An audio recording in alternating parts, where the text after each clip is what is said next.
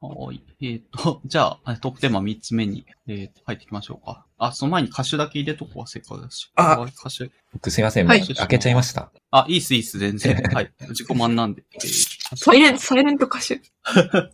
や、なんか今日はあの、ツイッターで話し、DM で話した時に用意してない方もいるということだったので、あ、いや、全然、あの、これ本当に自分がやってれば、とりあえずは満足なんで、すいません、流してもらえる。了解です。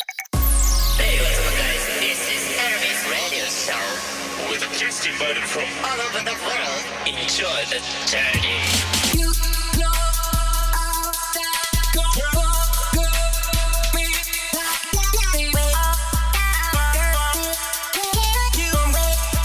When the sun lays eyes on me. えっ、と、アフォーマティブアクションとニューローダイバーシティの話で、これ、荒井さん、荒井さん。アファーマティブです。パーだ。パーマティブあパー、パー、パーだ。あ 頭が。えっ、と、これって、あの、ツイッターで、ごまさんとピジェさんとモフさんがやりとりしていたので、きっかけはどこだ？ピジェさんのツイートでしたっけ？いや、なんかきっかけは例どうのはいセクハラ、セクハラ教授の話いや、なんかね同時進行で2つスレッドだったんですよ。あ、はいだってた、だってた。うん。そう、あの時同時進行で2つスレッドがあって、一つが、その、セクハラ、クソキモおじさん経済学教授絡みで、なんか調べたら経済学の教授で僕ちょっと幻滅したんですね。ええはいえ、で、えっと、もう一つが、あピジェさんが、あの、なんか、その、受験の点数とかを、なんかその性別によって足したりするのは、アンフェアだっていう話から、なんか男女だけじゃなくて、本当はあの、経済力とか、家の経済力とか、まあ文化資本の量とか、あの住んでる地域とかに影響があるはずなのに、まあそのいわゆるアファーマティブアクション、あ、えっと、アファーマティブアクションっていうのはあの、まあ例えば大学入試とかで、あの、大学に男性の入学者が多いような大学が、こう女性の点数にちょっと下駄を吐かせて、女性の合格者を増やそうとするみたいな、えっと、積極的格差是正措置っていう言葉が当てられますけど、えっと、そういう措置のことです。で、えっあ、と、そうですね。で、はいあ、あ、で、それはに、なんかアファーマティブアクションいくつかあって、その、なんか女性限定の、こう、研究者の公募があるみたいなのとかも最近、なんか結構話題になってて、みたいなのがああって、の、それに関連して、例のなんかセクハラ教授が、えっと、出てきたときに、えっと、多分ごまさんが面白い問いを立ててて、その、セクハラ教授が、うちの研究室は女性の活躍を応援するので、女性を積極的に採用しますみたいなことを言っていたら、それはセクハラではないのか。それは、まずくないことなのかみたいな問いを立てたと思うんですよ。はい。あの、ちょっと補足しておくと、僕がそういうことを考えたのは、すあのリプ、あのツイッターが多分マンバズしてて、この教授きねえな、みたいな感じでマンバズしてた時に、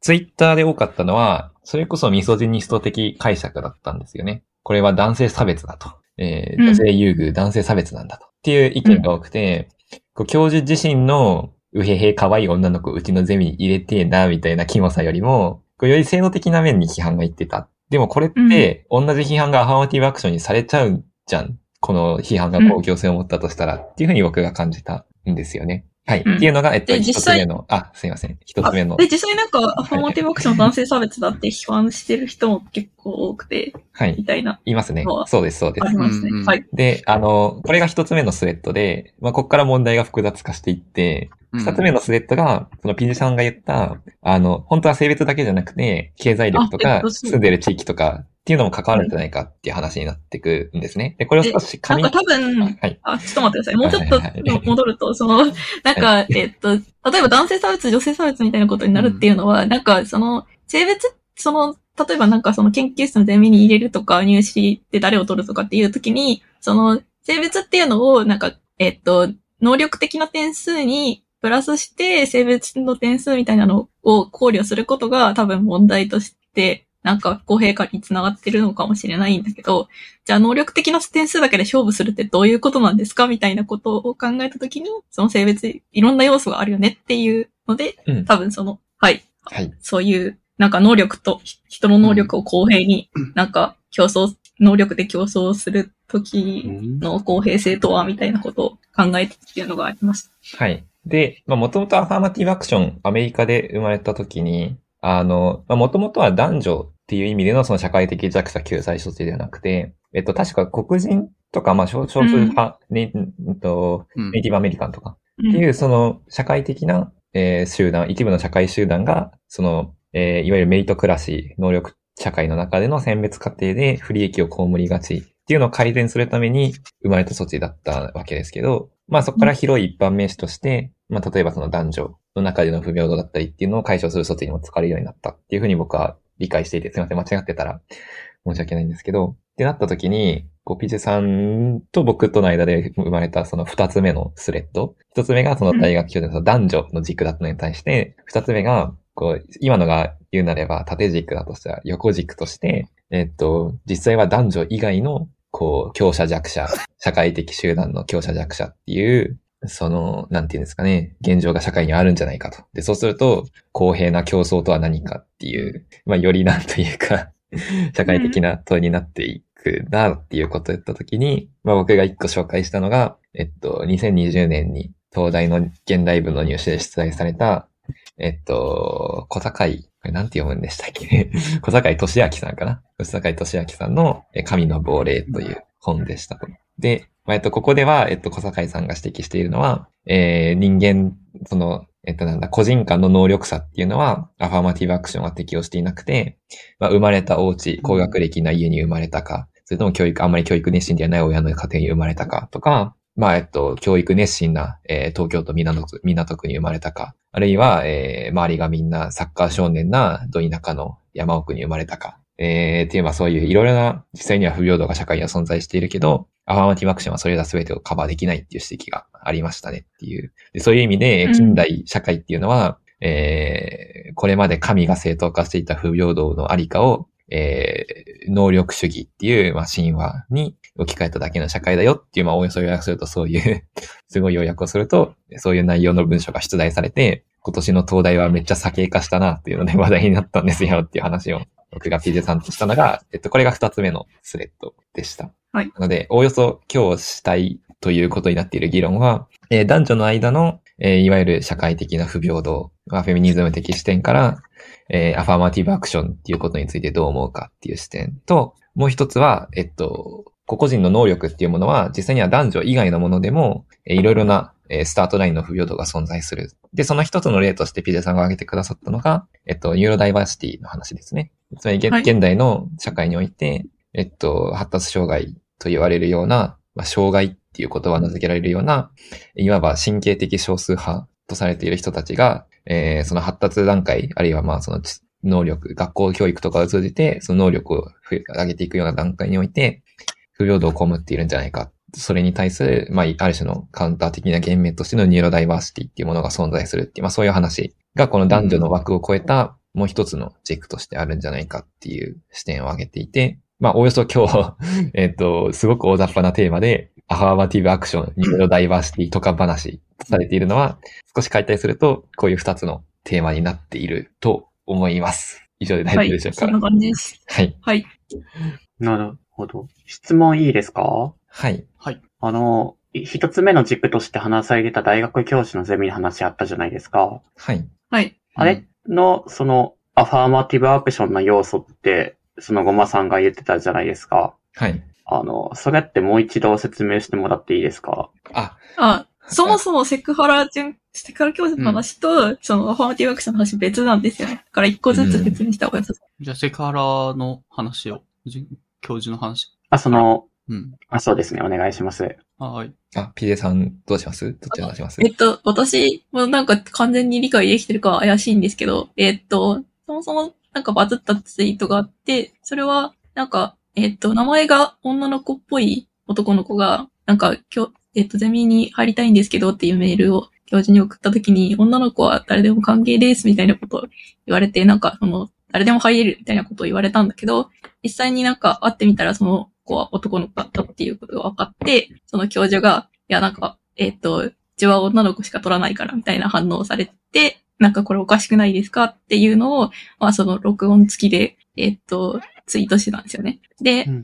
えっ、と、それに対して、えっ、と、実際それはおかしくて、だから、その、教授が個人の裁量で、まあなんか、その、な、なんだ？えっ、と、性別に基づいてこの人を取る取らないっていうのは、なんかおかしいんじゃないかなって思うんですけど。で、それで、えーっと、それに対して、まあ、ツイッターのリプライとして、なんかこれは、その、えーっと、男の子に対する男性差別だっていうリプライがまあ多くついてたのが、ちょっと驚きだったっていう感じなのかな。うん。まあ、で、なんか、およそ議論を通じて、一つピテさんに言われて気づいたのは、こんなことに言われるまで気づかなかったのかって感じですけど、あの、事前に言ってなかったっていうのは大問題ですよね。あの、男女公平な競争だと思ってゼミに応募したら、あの、実際は女性が内部で教授の心の中で差別されてたみたいなのは、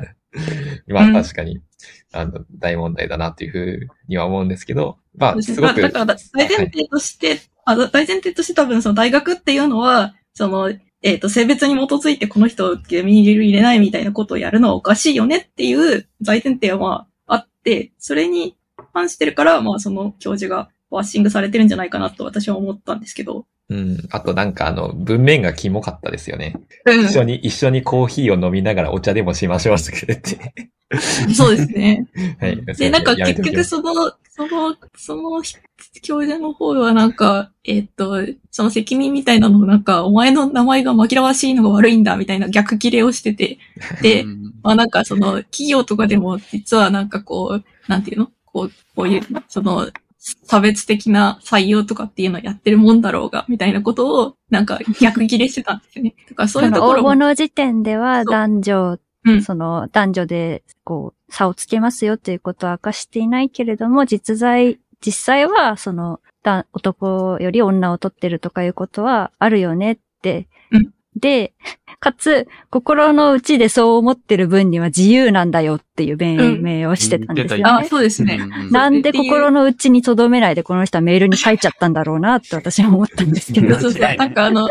会話の内容とかも全部ツイッターに上がってて、うんやべえなって見てた。まあ、なのでそ、ういう。はい。うんあ、すいません。なので、某教授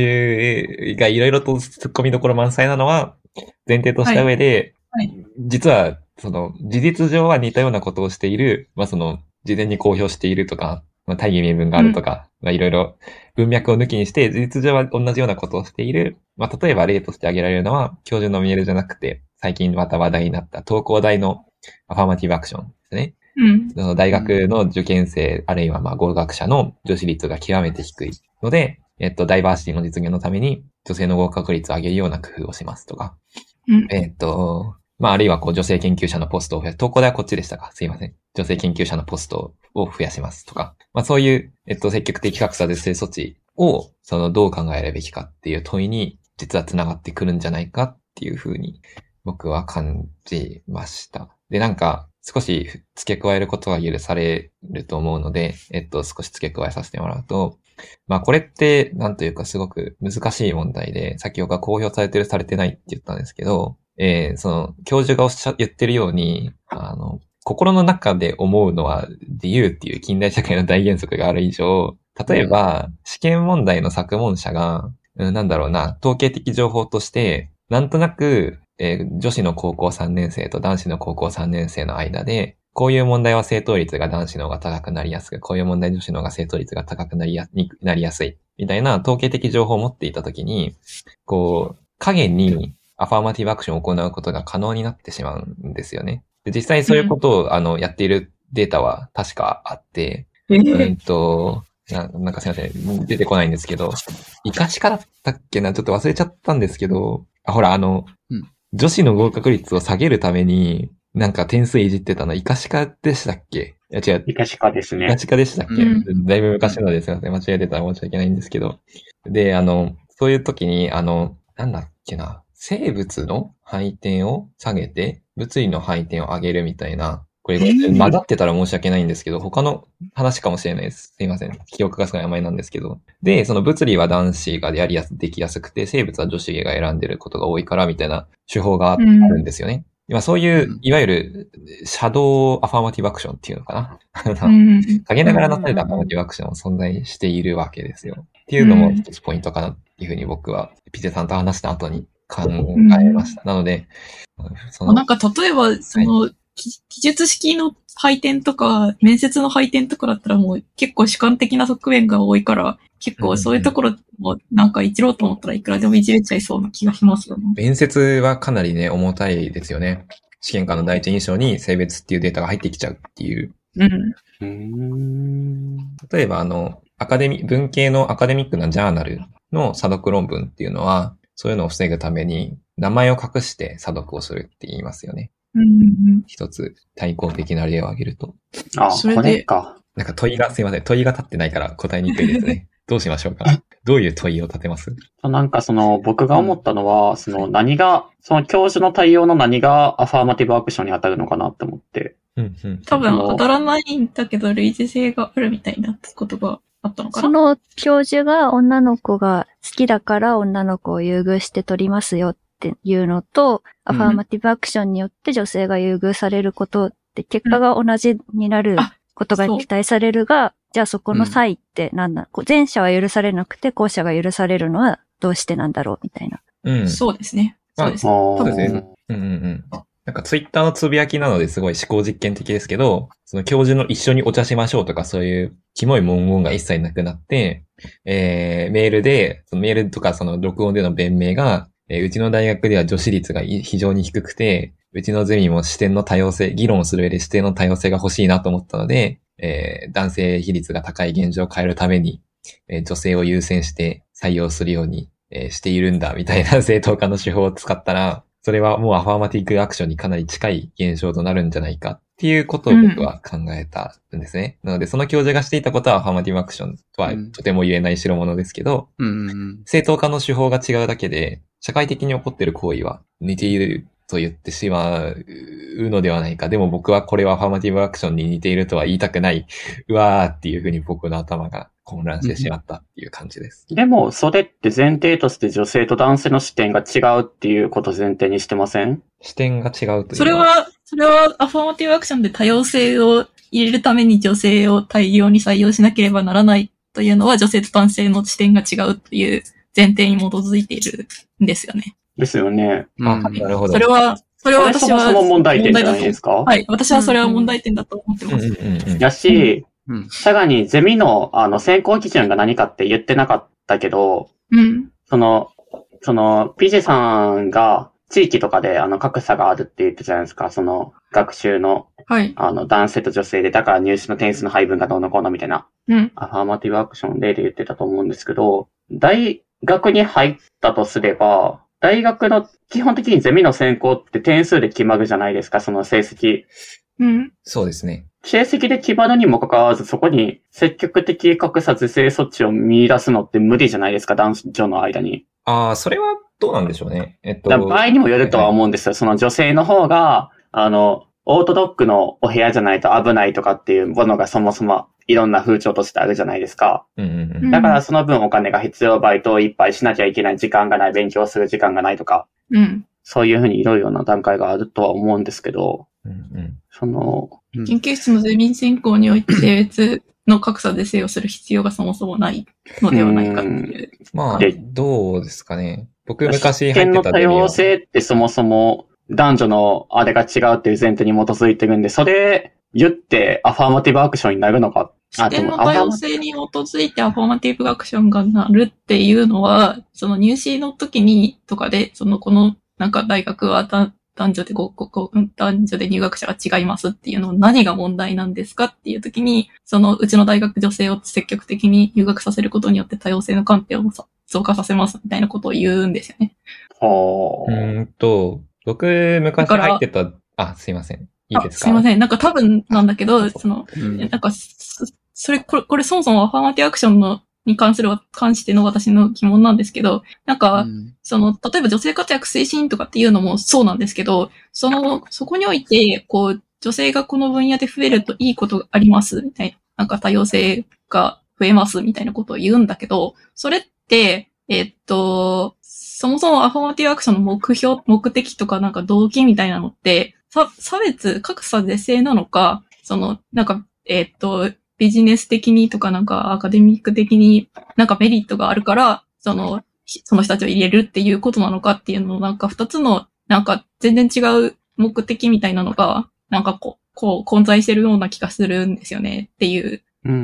疑問点があるから、多分そこの指摘に近いのかなっていう気がします。うーん、なんか僕が思ったのは、僕昔ゼミ入ってて1年生の時に、そのゼミは先行の段階で、うちのゼミは地方出身者を優遇しますっていううん。文言が書いてたんですね。で、まあはい僕が所属している大学の都合上、どうしてもあの、あの、なんていうんですかね、いわゆる東京とかにある有名中高一貫私立高校出身みたいな人が多いので、えっと、地方出身者っていうのは孤立しがちなのと、もう一個議論が東京的になりやすいってその教授は確か言ってたんですけど、うん。なのでうん地方出身者の視点を入れたいんだっていう理由で、地方出身者は選別の段階で少しデータを吐かせますっていうことをおっしゃってたんですよ。でうんまあその議論、そのゼミはすごくこう学術的。というよりは、うん、学術的というよりはすごくディスカッションに重きを置いているゼミだったので、そういうことをしたのかもしれないんですけど、えっと、まあ、いわゆるソラさんとかピデさんが今話してたのは、多様性っていうのを二元論に落ち込むことが不可能なんじゃないかと。つまり僕とソラさんは同じ男だけど、異なる視点を持っているから、僕とソラさんがいる言論空間は僕だけがいる言論空間より多様になっているわけじゃないですか。なので、うん男と女っていう二元論軸で多様性を語ることが、えっと、問題の陳腐化というか、えっと、ある意味単純化なんじゃないかっていう指摘に近いと思うんですけど、これは一、一つはすごく真理はついていると思う一方で、えっと、まあ、ななんていうんですかね。こう、こういうことを正当化する議論の一番よくあるのは、あの、統計的に視点が違う可能性が高いっていう、えっと考え方ですよね。僕とトラさんとの間の相違の大きさよりも、えー僕と、えー女性を辞任していらっしゃる方、まあ、僕はあの男性辞任者なんですけど、の、えっと、視点の違いの方が多くなりやすいっていう主観的な統計的観測 があるから、うん。えーそういうことをするんだっていう、えっと、意見はあって、そうすると、えー統計量っていう客観的な数値に一応落とし込めるので、えー男女、まあ男性よりも女性に、男女っていうその根拠に基づいてアファーマティブアクションを行う根拠になってしまうっていうのはある気がするんだけど、そらさんが言いたかったことはそういうことじゃないか。ちょっと待ってうくださいね。ん。なんかその、僕がさっき聞いてた感じのアファーマティブアクションのイメージだと、うん。まあ、アファーマティブアクションってジェンダーとかは関係ないと思うんですけど、うん。そのどっちかっていうとジェンダー寄りの方で議論されてたイメージがあったんですよ。女性の視点っていう風に言葉を言ってるんで。うん。で、も、その女性の視点だけじゃなくて、そのさっきの教授のあの地域の話とかも含めるんだとすれば、その今までの人生の経験の際の話をしてると思うんですよね、その教授は。多分、うん。その地方で獲得する経験と東京の方で獲得する経験がそもそも違うから、あ、の、出てくる意見がそもそも違いますよね、みたいなのを根拠にして言ってると思うんですけど、うん。だとすれば、なんでそこで女性と男性っていう区別が出てくるのかなって、その、そこで女性と男性で二元論にする必要なくて、それやったらむしろ、例えば、レズビアンの人とか、バイセクシャルの人とか、ゲイの人とか、トランスジェンダーの人とか、とか、なんか、あの、大学生1年生やけど18歳じゃないよ、みたいな。なんかいろんな年齢層ですよ、みたいな。とか、バラバラにするだけやったらわかるんですけど、なんでそこで女性と男性だけなんかなっていうのが。はい。トランセクショナリティですトランセクショナリティの話ですね。えっと、多分なんか、医科歯科大の入試の点数がいじられてた問題の時は、えっと、なんか女性の点数が下げられてたっていう話題になったんだけど、その時に女性だけじゃなくて、なんか、一浪二浪三浪みたいな、り浪人してる人の点数も下げられてたんですよね。はいはいはいはい。で、それは、だなんかその、多分大学側のモチベーションとしては、その、なんか医者として活躍できる年数が、まあ、その、女性プラス、たくさん浪人してる人っていうのは、その、医者として活躍できる期間が短いよね、みたいなのが、なんか、おそらくあったのでは、みたいな、なんか批判を見たんですけど、だから、まあ、それは、その、そういうところで、その差別的に経験が扱われてるってことなのかなって思うんだけど、でも一方で、なんかその、例えば、えっと、大学の入学者の話からすると、例えば、なんか工業大学に入るみたいなのって結構収入が安定してる職業に就くことができるキャリアパスの一つだと思うんですけど、そこにその女性が少ないっていうのは、例えばその、まあ、統計的に、えっと、日本で、えっと、なんか人の収入、年収とかを見たときに、男性の年収と女性の年収が違いますよね、みたいなことと、実は関係してるんじゃないかなと私は思うんですよ。なんで、なんか統計的に人を見ることっていうのは必ずしも、なんかこう、すべておかしいっていうわけじゃなくて、統計的になんかやった時に見えてくる、なんか格差みたいなのもあるのかなとも思います。うんうんうん統計的差別の統計話ですね。的差別に近いのかな。統計的格差と統計的差別は少し違いますよね。うん。うん。なんか、また二つあで、りましたね。統計的格差是正みたいなのが、アファーマティブアクションでは、その、使われてるわけですかね違うのかなまあ、そんな気がします。うん、なんだろうな。なんか、ま、今二つまたある気がして、えっと、はいインターセクショナリティの話。えっと、うんインターセクショナリティっていうのは、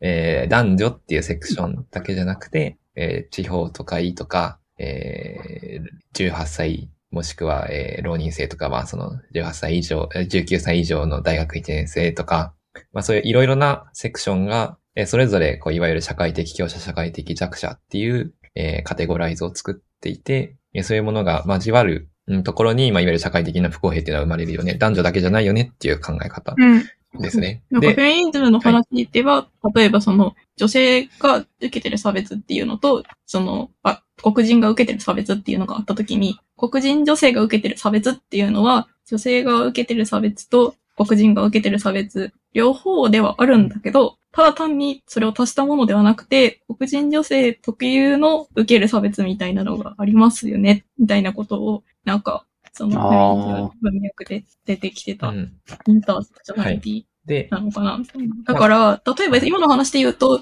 地方の人が受けて、地方出身者が受けてる差別みたいなのと、女性が受けてる差別みたいなのがあったときに、地方出身女性の受けてる差別っていうのはまた違ったものがあるかもしれませんね、みたいなのがもしかしたらあるのかもしれない気がします。うん。なんか僕は少し違うことを考えていて、こう、ソラさんが二つ目に挙げていた、えっと、統計的な差別と統計的な格差の問題、えっと、つなげて考えると、えっと、インターセクショナリティはすごく大事な視点だと思うんですけど、同時にあくまで二元論の軸で考えるっていうのは、えっと、難しいところだなっていうふうに思っていて、例えば男女っていう二元論は、えっと、今日おそらく関わってくるであろう。例えば、えっと、ノンバイナリーとか、うん。えーという、まあ、二元論の枠に収まらない人たちを排除する概念的な枠組みなわけですよね。うん。で、えっと、ある意味、すべての人は、その二元論の軸の上にいない。えっと、つまり X 軸の真上にはいないわけですよ。必ず全員が Y 座標を持っているわけですよね。って考えたときに、うんと、その統計っていうのは、こう、男女でくくるわけじゃないですか。変数をはい。単純化するために。なので、統計的に、例えば、えっと、統計的差別ですごく簡単な例を出すと、えーある人がこれまでつ、えっと、関わってきた中で、男性は仕事ができる。女性は仕事ができないっていう統計的な観測を持っていたから、男性を優遇しようと考えた。あるいは、えー女性はお茶組みがうまくて、えー男性が組むお茶はまずいっていう統計的情報を持っていたから、えーゼミに女子を優先的に採用しようとしたみたいな、そういう統計に裏付けされた、差別っていうものが存在するよねっていうのが統計的差別の話なんですけど、うーんと、それの一つの問題点っていうのは、えその、統計的の部分は、ある程度客観的な統計量かもしれないけど、分類は主観的だよねっていうところなんですよね。つまり、今の例え話には、そのノンバナノンバイナリーな方っていうのは登場しないっていうことなんですよね。なので、この二元論の危険性っていうのは、こう、今日のテーマにはすごく関わってくるんだなっていうふうに僕は準備の段階に気づいていて、で、えっと、あの、モフさんとピゼさんがお話ししていた回とアラビーさんがお話ししていた回で、えっと、バトラーの全裸トラブルを挙げていいった気がするんですけど、うんはいはい。はい。はい。で、えっと、なので、えっと、バトラーの全裸トラブルの文脈っていうのはおそらく、ポストモダンフェミニズムっていう、その潮流でうん話すことができて、ここからは僕は火傷しそうなんですけど、えーまあ、いわゆるポストモダンフェミニズムっていうのは、えー男女っていう枠組みで考えた中での女性の権利っていうのが社会的にえー弱いよね。女性が社会的弱者、男性が強者っていう社会だよねっていう、いわゆるフェミニズム的な枠組みから、そもそもその男女って枠組み自体が、えー本当、本当のっていうのは変ですね。えーさらなる弱者、つまり男女の枠組みに入ることができない倍座標を持ってる人たちを阻害してるよねっていう、まあそういうより少数派的な視点でっていうふうに下っていくような思想的潮流だということができると思うんですよね。ちょっとね、理解が浅かったら申し訳ないんですけど。うんということを考えたときに、僕が個人的に思ったことは、アファーマティブアクションが持っている問題点っていうのは、一つ目は、えー軸が一本であること。つまり、男女のアファーマティブ性しか持っていないから、えっと、インターセクシュアリティに対応できない。えーより、えー弱い性質を持っている人。例えば、うん、めっちゃ貧困家庭出身とか、えーを拾い上げる、拾い上げることに限界があるっていう問題。もう一つは、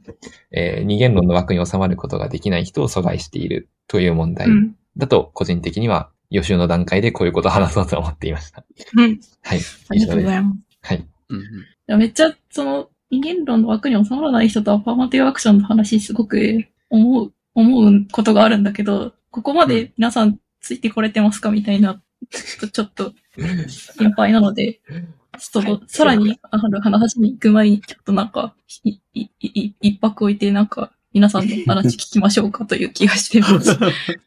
逆に、あの、ピジェさんとモフフさんとゴマさんは、そのリプライで会話してたじゃないですか。はいうんあの、それの関連について。で、僕とアラビーさんが門外漢なんで、その、僕がさっき質問したんで、今度アラビーさんからの質問というえそそらか。さんの質問を、なんか今必死に自分は聞きながら追おうとしてたんだけど、そらさんは疑問を解決したんですか？その。いや、全然解決してないです。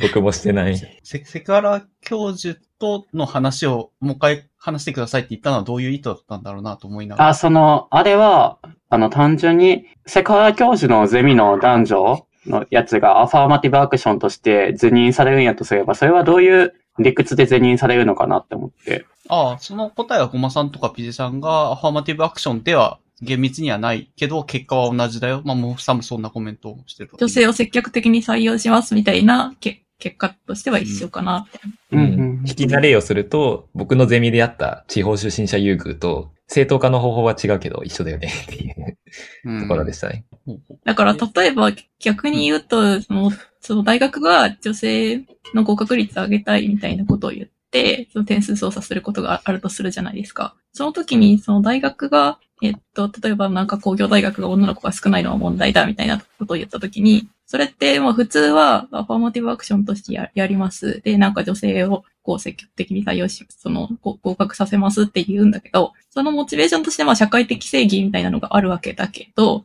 それがもし、なんかすごく歪んだ見方をしたら、え、大学の教授が女の子が増えてくれたら嬉しいからじゃないのみたいなこと言ったら、ちょっとセクハラっぽく感じられませんか？みたいな気はするんですよね。うん。うん。うーん。あ、で、その、そらさんのなんか疑問ってどこのポイントだったのかなというのがちょっと全部聞いてなかったなと思って。うんうん。再三、ごまさんが言ってたんですけど、なんでそもそも男女なんかなって。ああ、そこなんだ。あなるほど。ああだだから、ごまさんとかピジさんは、男女の軸だけじゃない視点も大事ですよっていうのをさっき解説してくれてたことですか？ね。やし、なんかジェンダー平等を歌って男女って分けてるんやったら、なんか余計に気持ち悪いなって思って。なんかその、ああ。ジェンダー平等って言いながらジェンダー平等じゃなくないって。うんうんまあでも不平等があるっていうのはまあ、あるのかなって思いますけど。その、だ男性の視点、女性の視点の話とかあったじゃないですか。だってそもそもなんか男性、女性がそもそも違うっていうことを前提にし、いや、うんなんて言えばいいんかな。うんバうんバタがの話をしてるんやとすれば、それは違うんじゃないかな、みたいな。あ、えっと、あそうですね。多分そう。そうそうそう。だから、しゃその、多分我々の疑問としてはもうすでにその、えっと、例えばフォーマティブアクションの時に、こう、なんか女性の点数をどうたらみたいなのが、そもそも、うんなんかまあ、社今はでも現代社会ではまあ、あの、批判も、はあれ、そういう方向性ではあると思うんですけど、それに対して、まあ、我々が批判的な見方をしていますっていうのは、まあ、ここでは一応、なんか、合意できてるのかな？という気がするかもしれない。うん、まあ、多分立場の違いは、僕とかピジェさんは不完全ではあるけど、その、何もしないよりはいい傾向だよねって思ってるのに対して、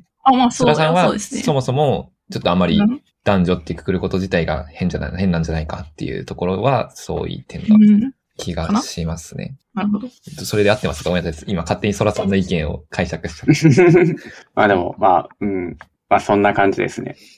そんな、なんか境界線ぼやぼやしてんのにそんなんやってええんかみたいな。うんうん、ああ、うん、なるほどね。なんか、まあ何もしないよりはマシかなとは思ってるけど、でも、なんか私もちょっと疑問ですね。なんか何もしないよりマシって本当に生きていいのかどうかみたいなことを思うから、だから、うん。うんうん何もしないよりマシって言って行った結果、結局、うん。その別の弱者が淘汰されてるような気もしません？う。うんん。うんというそうです。そうなんですよね。なんでか、あ、はいどうぞどうぞ。あ、それではいいですか？そうですね。いや、なんか、えっと、その、えっと、多分だけど、さっき、ごまさんの解説の時に、まあ女性は社会的弱者だよね、みたいな、まあなんか一応あるのかな、みたいな話になってたんだけど、その、例えば大学入試の時に、その、じゃあ工業大学受けます、みたいな風に言ってる人たちっていうのが本当に弱者の女性なのかっていうのは私はとても疑う問ん。があるんですよね。だから、そこで、その、工学部の入試までたどり着ける女性っていうのはそもそも弱者じゃないんではないか。だからその人に対してうん加点するのはおかしいんじゃないかっていうのが、まあ、今んとこ私は結構、だから、パーティーアクションやらないよりはマシって完全に言い切れないのはそこです。はい。うんああ、なるほど。なんか、あの、強者弱者っていう枠組みが、そもそも他者評価の側面が強いんですよね。うんあの、ピゼさんは、この間、アイデンティティっていう話をしてたと思うんですけど、はい。辞任じゃなくて他人ベースでうんアファーマティブアクションが行われるっていうところが、そう。かなり気持ち悪さが僕もあると思っていて、しかもそれは入試、の時に出す書類に女性って書いてあるっていうことだけが、そこ、そこで大事になってる感じですよね、きっとね。うん。あるいはそもそもアファーマティブアクションっていう設定をするときに、強者弱者っていう視点から、男性が強者、女性が弱者、弱者っていうふうに現状維持をしているっていうところがうん。一つポイントで、ある意味、うんえっと、実際に、その、アファーマティブアクションの枠に乗っかって、女性として合格する人は、弱者を辞任していないかもしれない。女性は辞任しているけど。っていうう、ん強弱っていう枠組みと、男女っていう枠組みの間の不一致が起こる可能性があるわけですよね。うんで、その強弱をどういうふうに、じゃあ社会はどうして50年ぐらい前までは、えーなんかそんなアファーマティブアクションなんてしなかったのに、今は、ね、でアファーマティブアクションを認めるような雰囲気になったのかっていうことを考えるときに、僕はかなりそこは社会的な問いになってくる気がして、まあ、一つ元も子もないことを言うと、えー社会的な、えっと、これはマックス、あ、ヘーゲルか、が、サイトガイスト、時代精神っていう言葉を使うんですけど、時代を特徴する心っていうのは、まあ、非常に多数決的に決められるっていう、非常に元も子もない意見があって、現状、多数決的に社会では、なんとなく、えー男、女、強弱っていう、えー二つの軸を重ね合わせてこういうことをしているけど、まあある意味僕たちはそれを少しメタ的に見て、実は他の軸もあるんじゃないかとか、えーその女の中にも実は弱じゃない女がいる。あるいは段の中にも弱な女が、段がいる。みたいな、うんえーよりこうミクロな視点を持って語っているっていう、まあ、えっと、なので、ソラさんがおっしゃるように、こういろいろミクロに見たら、詳細に見たら、なんか気持ち悪さっていうか、その枠としてのあまりにも不十分さが存在しているんですけど、少なくとも現代の社会では多数決的な論理で、こういう試みがあってもいいっていう うん方向になっていっているのかなっていう、この、うん僕空っぽな ダイバーシティとか、そういう標語を掲げて 満足している現代社会は、ある意味そういう傾傾向にあるのかなという、すごい皮肉なうん。印象を持っています、自分は。うん。はい。ありがとうございます。はいある程度、ソラさんの。あ、もう一個言ってもいいですか、あ、どうぞ。で、多分、なんか何かしないといけないっていうのはそう、ああると思うんですよ。その、なんかちょ、ちょこっと言ったかもしれないけど、例えばその収入を統計的に見たときに、その女性の収入が低いですねとか、なんかその女性が多く従事しがちな、例えばなんかコロナ禍で接客業の人たちが、まあ結構し、その、お店が休みになったりとかして、たくさんし仕事を失って、普段よりも女性がなんかその自殺しやすかったですみたいな話とか、なんか、そもそも接客って、その、そこまで収入が高い仕事でもないわけじゃないですか。だけど、うん。あと、あの、例えば、保育とか介護とかの女性が従事しがちな分野みたいなのは、収入が低かったりするみたいな、うん。え、やつがあったりとかして、その、全体的に収入が低いです。だから、どっちかっていうと社会的弱者になりがちですみたいなのが、まあ、あったとして、それに対して何かしないといけないとか、みたいなのはあるような気がするんですよね。だけど、なんか、その、だから、えーっと、なんていうの？あだから、ハワイディアクションには必ずしも賛同しなかったとしても、な何かしらしないといけないっていうのは多分そうだし、なんか二元論的に取り扱って何かしないといけないこともある、なんか必ずしもないとは言えないのかな、みたいなことは思うんですけど、それをその、なんかさっきの、その、なんていうの？その、助けられてる人が弱者を自認していないかもしれない話とか、いろいろ絡めて考えると、なんか、その、なんだろう。だから、えっと、何かしらしないといけないけど、な、何がいいんだろうな、みたいなことは結構、うんなんか、うんなんか疑問としてあるかなっていう気がします。うんうんうんはい。わかりましたはい。あ、ある程度文脈は、はい、あの、追えたつもりでいますが、これからニューロダイバーシティの話に入っていく感じですかね。さっきのツイッターのやりとり見てると、そこら辺でモフさんが横で、横入りしますって言って入ってるような場面が一個あったような気がする。そろそろ5時近いですが、そうそうそうどうしましょニューロダイバーシティの話ができるのか、どうなのかっていう。どうしましょうか。え、できん、できない。尺、尺的には無理。いや、尺は僕はわからないです。体力。う。皆さんのお疲れと。自分は全然、特体力はまだまだ全然大丈夫なんですけど、えっ、と、皆さんの体力と時間と、まあそういうのも含めて、切り、切ってもいいっちゃ切ってもいいです。ここはお任せします。ニューロダモフさんどうですかねさんモフさん。もふふは、あの後本の読み返せてないので、なんか、あ、でもツイッターのやりとりは知ってますよね。まあそれ知ってはある程度、けど自分の言葉で話してる。今の、あの、アファーマティブアクションの文脈とはまた別の話を切り込んだような気がするので、また全然違う話、全然っていうか、うんうん。なんか、ここからどうういう話になっていくんですかね、やるとしても。なんか僕、あ、じゃあいいですか？はい。はい。僕がニューロダイバーシティ話で、ピジさんとモフさんと話した時に頭の中にあったのは、実はこのフェミニズムトークとニューロダイバーシティトークの間の比較だったんですね。というのも、ジェンダーとセックスっていう概念があるじゃないですか。うん。で、最初にジェンダーっていう枠組みが出されたのって、いわば科学的な、まあ、生物学的な、科学的な根拠に基づく人間の分類へのカウンターとして社会的な性、ジェンダーっていう概念だというふうに僕は理解してるんですね。つまり、科学的な人間の分類に対するカウンターカルチャーとしての社会的な分類がそのフェミニズムの一つの視点だったと思うんですよ。で、うんそうすると、えゲイとか、えっと、まあ、いろいろ LGBT とまとめられる LGBTQ とまとめられるような、えっと、より少数な方たちっていうのも、言うなれば社会的な視点から拾われるべき方たちっていう運動だったんじゃないかっていう。まあそういう個人的、えっと、僕自分がすごく科学哲学とかに興味がある人間なので、えー科学とか医学っていうものがある種の暴力性を持って人間を分類する。その根拠として自然主義的な、自然主義的な、自然主義的なのをどう説明すればいいんだろう。うーん、デデアル論的なっていうのかな。えっと、物理学、物理学的、生物学的っていう感じのイメージでいい気がしますけど、そういう分類をするに対して、こう社会には別のことが起こってるよねっていう視点だったと思うんですよね。で、ニューロダイバーシティっていう運動が僕の中ですごく面白いなって思ったのは、医学的な根拠を持つのに対して、えっと、僕、ニューロダイバーシティの教科書が今手元にあるので、えそこから引用すると、えっと、私たちと彼らを切り分けるための道具でもないっていう言葉があると思うんだけど、えっと、うん分類へのカウンターっていう性質と、医学的に脳神経的少数者を診断するんだっていう西洋医学的な価値観をうん。共存させているっていう点が、哲学的にはどうなんだろうっていう考え方をしたんですね。えっと、西洋哲学、西洋医学の、えっと、そういう診断、えっと、すいません。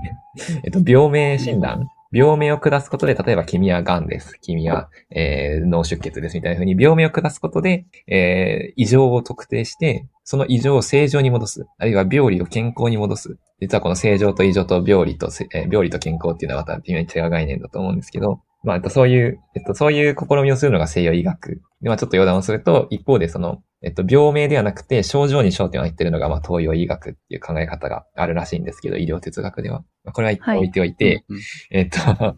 そういう、ななんていうんですかね。えー名称を用いて分類する。その分類の根拠として、えー君臨するのが、宗教や、えっと、まあ、宗教的な、あるいはまあ迷信的な価値観を否定しながら、えー客観性とか真理みたいな価値基準をもとに正当化されていく科学っていう営みなんだっていう、おおよそ僕の中での世界観はそういう感じなんですね。ってなった時に、異常とか、えー障害とか、えー病理みたいなものを、えー診断するための技術である医学、神経科学と、えーニューロダイバーシティっていう価値観、えー私たちと彼らを分類するためのものじゃなくて、えー社会的な脳多様性を主張する立場なんだっていう、まあ、そういう手法っていうのがどういうふうに結びつくんだろうっていうのがすごく気になったんですね。これはなんか、つまり、えっ、と、フェミニズム的、うんえー20世紀における、えージェン、えっ、と、セックスに対するジェンダーっていう、えー反対概念を持ち出したフェミニズムとは、ある意味全然違う道だと思うんですよ、自分は。で、そこにどういうふうに折り合いをつけるんだろうっていうふうに僕は疑問を感じて、そこで僕はピデさんともフフさんに、な、なんて言ったんでしたっけ？なんか、その時すごく言語化するのが下手くそで、なんかうまいこと言えなかった気がするんですけど、ん？なんか脳神経科学をバックに置く必要はそこのまでない気もしますが、あってい。そううそうそうそう、うん。だったんですよね。うん。そう、生物学的な脳差っていうものと、社会的な脳差を区別する必要があるのか。まあ、例えば、ちょっとしたしょうもない例え話ですけど、まあ僕はその神経科学的に発達障害的な脳傾向をあんまり持っていない人だったとして、でも僕はすごく生活上、例えば注意多度とか僕めっちゃ忘れ物多いんですけど、忘れ物めっちゃ多いから自分は発達障害者だと思うっていうことを言ったときに、うん。下手すると、この脳神経科学に裏付けられた発達障害文化っていうのは、いや、お前は脳神経科学的には、の脳的多数派側なんだから発達障害を名乗るな、みたいな、間違った可能性を秘めているから、うんこの科学的な、えー価値観に基づく社会的多様性の擁護っていうのは、若干危険性があるんじゃないかっていうことをじ僕はニューロダイバーシティの教科書を読んで感じました。もし手元にニューロダイバーシティの教科書がある方は、えっと、第1章と第2章の間に論理の飛躍、えっと、ややうん。ギャップがあるあるのではないかっていう、第1部と第2部とそのはいはい。についてはなんか、あの、老文化の、老文、老文化が、なんか、うんうんあの、紹介されてたと思うんですけど、えっ、と、老、耳が聞こえない人たちの文化っていうのがあって、その人たちはもう手話で話をするとか、その独自のコミュニケーション体系を持っていて、かつ、その、その人たちなりの、その、例えば生活習慣とかがあるんだよね、みたいな。うん。だから人との付き合い方とかっていうのも、その独特の、こなんかこう、コミュニティにおける、その独特の文化を形成していて、で、なんだけど、そこにおいて、老文化とか老者っていうアイデンティティを持つことっていうのは、必ずしもその人の聴力、耳が聞こえるか聞こえないかの、どれぐらい聞こえるかの能力とは、イコールではないっていう話が多分説明されてたと思うんですよありました。で、だから、その、全く聞こえない人でも老文化を持っていない人もいるし、逆に、えっ、と、聞こえる人でも、その、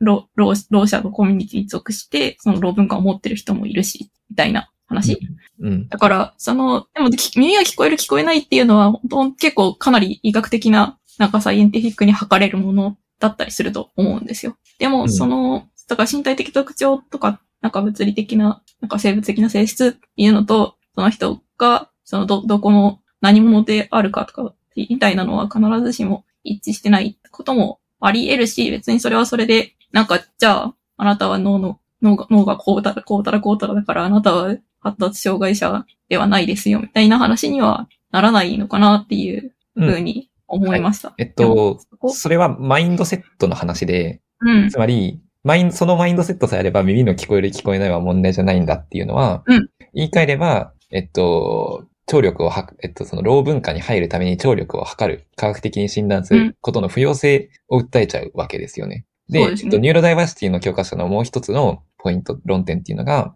じゃあ何のために脳神経科学的な、えー、なんていうの、診断をするのか、検査をするのかって言ったときに、えそれがその当事者たちの生活のアシスト？えっと、うん A さんの言葉は合理的配慮ですか？うん。のために必要なんだっていう立場で、僕はそれは非常に同意できるんですよ。えー実際に生きづらさを感じている人がいたら、えーその生きづらさを解消するために科学的な知見を持ち込むことっていうのは、まあ、極めて人間的な営為ですし、えープラグマティックな意味で、えー正当化されうると思うんですね。なんですけど、その二つの間の橋渡しは、えー言うなれば社会的な意味での、えー診断なんて必要ないよ。お前が、えー脳神経的少数派を辞任してるなら、俺たちの文化の仲間入りだっていうマインドセットと、すいません、今すごく嫌な言い方をしてますけど、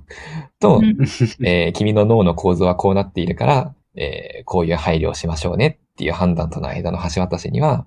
えー非常に難解な壁が存在してしまうわけですよね。うんつまり、うん文化の一員ではあるんだけど、脳的には多様派である人に対して合理的配慮は必要なのか必要ないのかっていう、えー現実的な問いがそこに横たわってしまう可能性があるわけですよ。そっかそっか。だから、うん例えばその、なんだろう。なんか、いや自分は、こう、なんていうの？発達障害があるので、例えば試験時間を長くしてくださいみたいな合理的配慮があったときに、その人が本当にその試験時間を長くした、したときに、その、いや、えっと、例えば、その、なんだろう。いろいろと不都合があるので、その人が試験時間を長くしてもらうとか、あなんだろう別、別室で試験を受けるとか、いろいろ合理的配慮あると思うんだけど、それを、その、実は発達障害じゃないけど、ただ単に名乗ってるだけの人に適用してしまうと、なんかずるくないみたいな問題が発生しちゃうっていうことで、はい。ですかね。はい。具体的に言ううん、抽象的な話をすると、えー分類する、診断するあ、診断するっていう行為には必然的に分類性が発生して、分類性が発生するっていうことは、出ないものを排除するっていう試みが発生するっていうことなんですよね。うん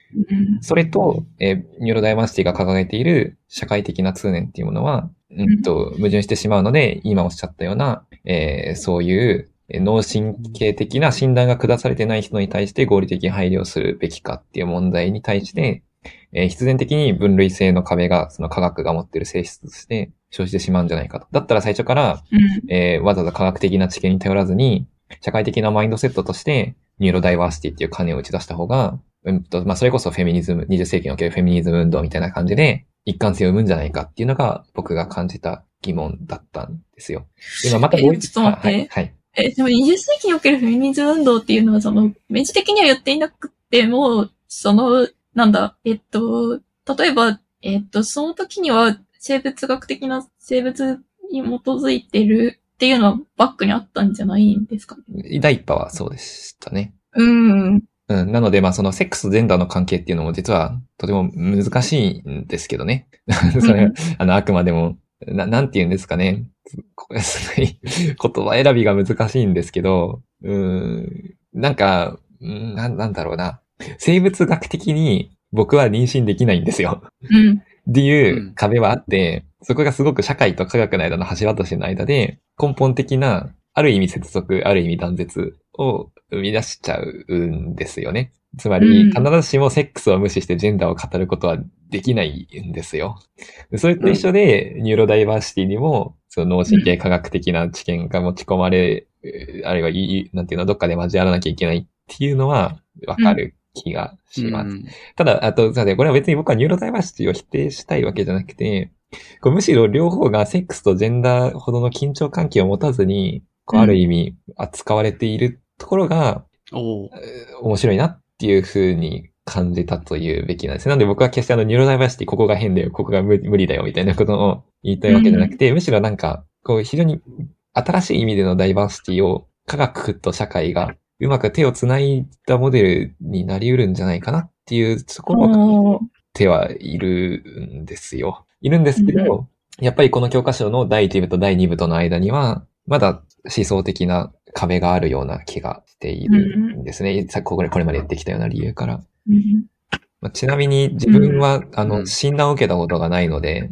少し自分語りをすると、自分がその神経的多数派なのか少数派なのか、あるいはまあニューロダイバーシティってあの、スペクトラム的な概念だっておっしゃっているので、どちら側、うんどちらの、どの、ニューロダイバーシティ、ん？ニューロマイノリティ的な傾向をどれほど持っているかっていうのは僕は自分、客観的な診断を受けたことがないので、わからないので、僕は当事者ということを名乗らないと思うんですけど、ピジェさんはおそらく、ある程度は当事者を自認していらっしゃるんですよね。そう、そんな感じですね。はい。なのでまた違う視点っていうか、そのピジェさんが当事者として実際に受けた恩恵っていうのかな。その合理的配慮とかっていうのが持ってるその意義っていうか、ピジェさん自体の幸福にどれぐらい寄与したかっていうのは、もちろん僕はあの、こう肯定します。すいません。うん。いや、なんか、すごく面白いし、なんかその、はい例えば、そのジェンダーセックスの話と、その、ニューロ、ニューロダイバーシティの話を、なんか違いを見、なんか詳細に見ていくことで、両方ともよより理解することができるようになる可能性とかもあると思うし、なんか、えっと、なんだっけ、その、えっと、私が主に受けてる恩恵っていうのは、エンパワーメントなんですよ。結構自分が励まされてるっていう話。うんうん。だから、なんか、それ、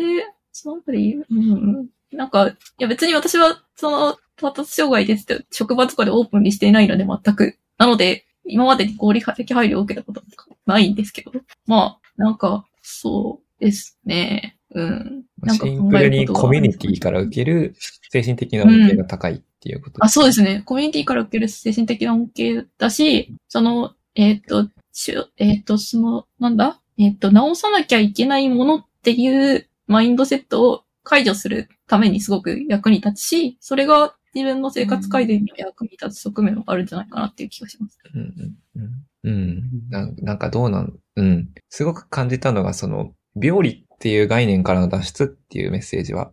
うん。強いなっていう風に感じたので、そこは僕が持ち出したその西洋医学的な価値観とは大きく違うところなんだと思いますね。なのでそこはちょっと僕は間違っていたような気がします。最初の僕が考えたうんことは。うん。で、なんかその病理か病理じゃないかっていうことと、でも医療を必要としているんだよねみたいな話って、なんかトランスジェンダーの話と結構近いのかなっていう気がするんですよね。うんうん。はい。トランスジェンダーであることっていうのは、その必ずしも病気ではない。昔は病気として扱われがちだったが、うんうん。今は異常だとは思われないはず。うん。ゲイとかはそうですよね。脱病理化されてあ、で、そうですね。そうそうそう。同性愛もだし、えっ、と、トランスジェンダーの人たちもそうですね。はい。そうなんかだと思います。、生まれた時の性別と自分はこれじゃないんだっていう話とか。だけど、トランスジェンダーの人たちは医学、医療を必要としているわけですよ。その、例えばホルモンを投与したりとか、手術を受けたりとかする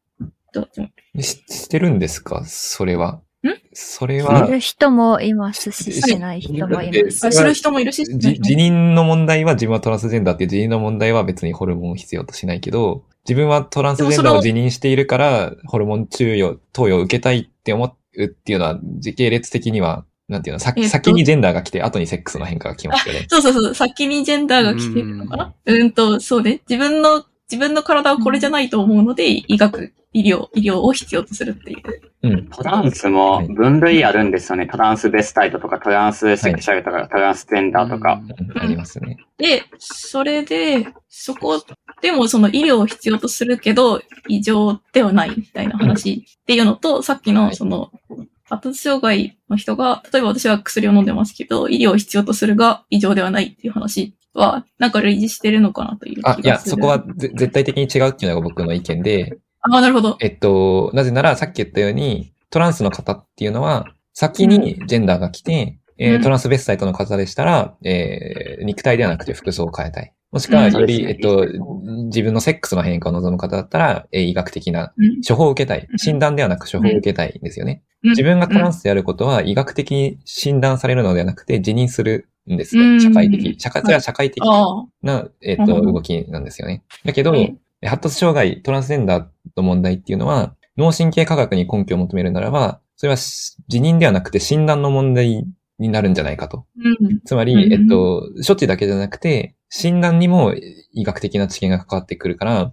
え社会的な概念とは言えないんじゃないかっていううん。立場なんですよ、自分は。うん。だからそこが、えっと、性的少数者の問題と、え脳的少数者の問題は、えーうんその、社会的性としてのセあジェンダーと生物学的性としてのセックスっていう二項対立がある、えージェンダー論の問題に対して、えー脳的少数、ん？脳科学的少数者と、えー社会的脳差と、生物学的脳差を区別することにまだ成功してないんじゃないかっていう、えーニューロダイバーシティの問題は、僕は少し違う気がしています。そこ、そこに僕は差異を見出したかあら、こういう疑問を持ちる。確かにうんうんうん確かに。理解した。ね全然違いますね。だって、私はうん薬飲んでますけど、ADHD じゃなくなろうとし、私は ADHD ではないと信じているから薬を飲んでるわけじゃないんですよね。うん。多分。多分ね。何も書いてください。え？いや、えうんえ私は ADHD の薬を飲んでるんだけど、その、なんか、えーっと、なんていうんだ、定型発達にな、私は定型発達のはずだ。なぜか私は定型発達ではないのだが、それはおかしいって言って薬を飲んでいるっていうわけじゃない。あーああ、でも、生きづらさとかもあるからなんじゃないですかね。うん。いやあのピシェさんが言いたいのはあれじゃないですか。そのトランスジェンダーの人は、心が、例えば、女性で体が男性の人が、うん。あの、ここ、あの、私は女性やから女性になるって言って、あの、女性の体を望むじゃないですか。ううん。だでから、その手術を行うけどど、そう、そうそうそう。ピジェさんの場合は、私は、あの、例えば ADHD の傾向があります。でも私は ADHD じゃない、健常者なはずや。だから私は健常者になるために薬飲んでるっていうマインドで飲んでるんじゃなくて、あくまで私は ADHD としてその補助として薬を飲んでるだけだよっていう話ですよね。うん。ああ、なるほど。そうか、そうか。別に、健健常者とかそっちの方を目指して飲んでるわけじゃなくって、ADHD であることは変わらないにしろ、まあ、あ何かしら補助補助輪というか、何かこう自分をエンパワーする何か薬っていう意味では、あ飲んでた方が生活がしやすいから飲んでいる。で、ADHD を出したいわけでは別にない。まあ、っていう話をしてるのかなって思ったんですけど、僕はうん。そんな感じですよね。でも、その、どっちが先かって言ってた、その社会的なものと生物学的なものどっちが先かみたいなのとちょっと関係してないかもしれないけど、でも違う、違いは確かに確実に存在する気がします。で、多分今、モフさんとピゼさんがうーんってうなずいてたのは、ゴマさんのこのツイッターの文字だけでやってると、なんでニューロダイバーシティのそこら辺の区別がいらないって言うんだっていうところがもう少し真意が分かって腑に落ちたって感じなんいらないとは言ってないけど、なんだあ、いらないとは言ってないけど、なんかぼやっとしてるのは疑問だよねっていう。ううんん。っていうのに多分腑に落ちたので、まあ、モフさんもでもそれに対して一応、あニューロダイバーシティがあったから、なんだ、教育特別支援学級とかの話をしてます。ああ、そうですね。いや、どうなんだろうな。その私のニューロダイバーシティの、なんだろう、解釈がびちょっと微妙だったような気がするので、あんまりはな今話そうとは思わないんですけど、なんかその、私はあんまりその、うん。区別をしたくないっていう立場の人間なので、うん。うんその、なんだろうな。発達障害だから、そうでない人たちと分けていきましょうっていう細分化はしたくないんですね。なので、うんうん多分そういう風にその本を読んでしまっているっていうところがちょっとあったので、もう一回読まないといけないなとは思ってるんですけど。なので、うんうんで、インクルーシブ教育の話を出したのが、えっと、そうですね。名前が岩瀬さんだったかな。岩瀬さんっていう方がやられているインクルーシブ教育がすごい面白くて、そういうのにつながっていくのではないかなっていうふうにちょっと思ったんですけど、まだその本も読み途中なので、ちょっと、今、こう、いろいろ話せる感じじゃないんですよね。あ、でもあの、ニューロダイバーシティつながりじゃないかもしれないんですけど、あの、文化、ニューロダイバーシティが使う文化っていう言葉が持つ脆弱性は、今のモフさんの言葉はすごく言い表してる気がします。つまり文化っていうのはある種、うんと、私たちの文化に所属している人と、そうじゃない人たちっていうのに、つまり私たちと彼らっていうのの間に壁を作る栄養を含んじゃってるので、うん。えっと、僕とソラさんは違うし、僕とピジェさんは違うっていうのと、えっと、僕は発達障害じゃないけど、ピジェさんは発達障害だっていう、えっと、我は ADHD だっていうのは、違う意味を持っってますよねっていう指摘。いや、ちょっと違う。うん。うん。似てるけど違うの。えっと、うんうんうん。みん。なみんな違ってみんないいの 考え方の方がより温度なんじゃないかと。えーつまり、僕とピジェさんとの間の違いには、えー脳的な違いがあるよっていう、あるいは文化的な違いがあるよって言ってしまうよりも、僕とピジェさんは違うし、僕とソラさんは違うし、僕とモフさんは違うし、僕とアラビーさんは違う。みんな違うんだと。それでみんなそれぞれ違う主体なんだと。だけど、えーそれは文化が違うとか、脳が違うとかじゃなくて、えー単純に一個の個としてここに存在しているのであって、それぞれ、えっと、おなんていうの？素敵な関係を作れるんだみたいな 発想の方がより、えーいいんじゃないかっていう、そういう、なんか、あれな気がします。なので、そもそもニューロダイバーシティが文化っていうものに、えっ、と、解釈のためのスタジオを置いている時点で、こう、ニューロダイバーシティの教科書では私たちと彼らを区別するためのものではないっていうことは書いてはいるんだけれども、どこかうんうん排他的な響きを持ってしまう可能性がある。うんうんああ、ありますね。っていう危険、危機、危険、ん？なんだ、なんて言えばいいんだ、えー問題意識なんですかね。うん。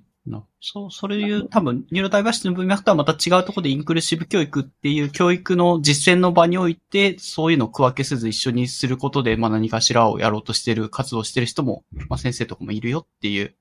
のを多分、モフさんはこのはい。TL のところに横から、そうなんですよね。なるほど。ああ、うんいや、このその、TL めっちゃ難しいんですよ、そもそも。そうね僕がね、いいんです僕が物事を難しくしちゃってる節があって、本当に申し訳ない。いやいやいや。いやでもね、なんか今聞いてて思ったんだけど、多分ね、私とモフさんの間に根本的な、結構ね、なんか多分違いがあるんだけど。ありますね。なんかせ性別の話とかしてた時もそうなんですけど、その、最終的に今みんな違うよねっていうところに私は行き、なんかそこでお茶を濁されたくないんですよね。おーうん、うん、うん。あ、うんうん。なんか子として違っていても、なんかこう、この人とこの人はより似ているみたいなことが、なんかた、たくさんの部分で発生してたらとすると、やっぱりその似てる人たちがごちゃっと集まると、その人たちが同じ目標に向かって、こう、突き進みやすくなり、そし、そう、そういうことによって、なんか格差が生まれてきたりするんじゃないですかっていう問題意識を持っていて、だからみんな違うよねってやった時に、その誰かと誰かが似ていて、この人たちがまとまりやすいみたいなところが、ぼやっと、なんか、こう、包み隠されてしまうのではないか、みたいなことを思っており。なので、その似てる人たちが集まってるじゃないですか、みたいなところを、なんかみんな違うよねを、なんか、えっ、ともう、最初には多分みんな一緒だよね、みたいなのがあって、その次にみんな違うよね、みたいな話になるんだけど、やっぱり、うんもう一つ、一つ踏み込んで、なんかやっぱり似てる人と違う人っているんじゃないですか、みたいなことを、なんか見ていきたいなっていううんことをそれは考えてます。それは、そうですね。なんだろうな、うん、バランスの問題という気もするんですけど、そうそうそう、多分。ただ、その、うんやりたくないのが、マジョリティとマイノリティっていう分け方を絶対にしたくないんです、私は。う。うんんうんそうすると、マジョリティ側の人が、あの人たちは自分たちと違うんだなっていうふうに思って、そこで差別が生まれてくるんですよね。うん。普通じゃない人たちっていう定義を絶対に私はしたくないんです。うん。そういう意味でみんな違うのは当然だよねっていうことを私が再三言ってるのは、なんだろうな。普通じゃないっていうふ評価を他人に対して下してほししくないっていう。うん。うん。うん。あ、そう。なので、そう似たような人たちが集まるのは、そうですね。うんそういううん。まとまりがあるっていうことも認めて、そこに言及していくっていうことも、そう、おっしゃる通り必要だと思います。う。うんん。いや、すいません、口挟んでしまって。はい。ヒデさん、あ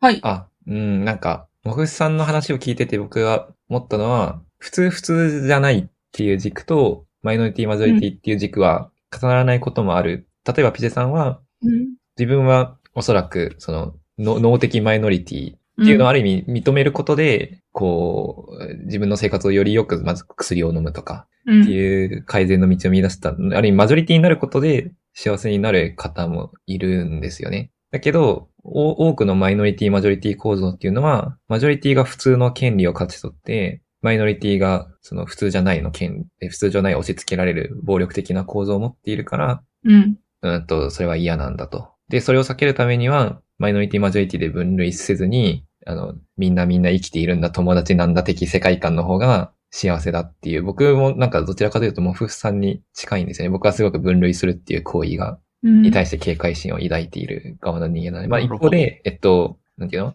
分類伝えて自分をマジョリティの側に置くことで、むしろポジティブなエネルギーを持ち出す人たちっていうのもいっぱいいらっしゃって、それがこうアクティビズムっていうのを生み出してきたっていうこともあると思うので、そこら辺が非常に僕は難しいというか、面白い問いだなっていうふうに感じました。で、なんか一個パラドキシカルな話をすると、うんと、マイノリティを差別する人は普通じゃないっていう価値観が今社会には多いじゃないですか。差別的な点でインターネットで叩かれるじゃないですか。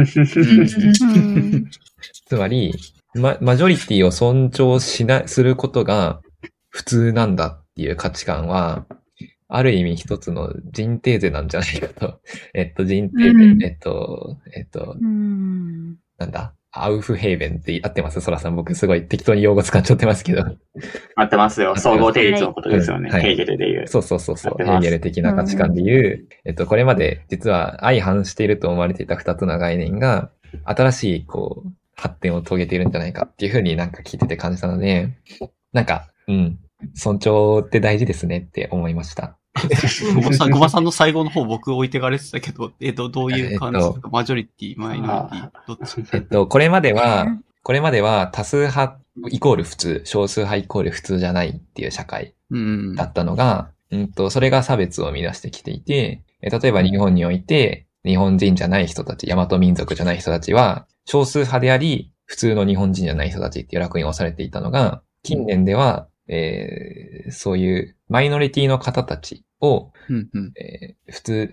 日本から出ていけみたいなヘイトを撒き散らす人たちの方が、むしろ普通じゃない側に回ったっていうことですよね。ダイバーシティを尊重する社会っていう新しい時代精神が生まれたので。するとそれは、マイノリティ、マジョリティっていう枠組みと、普通、普通じゃないっていう枠組みが、重ならなくなった時代っていうふうに考えることができるんじゃないかっていうことを僕は今ふと思いついて。それは一つの、これまであった、あんまり素敵とは言い難い、暴力的な社会構造が、こう、二つの、えー普通普通じゃない軸と、マイノリティマジョリティ軸っていう、えっと、二つの、なんか、うんえー難しいな。テーゼではないけど、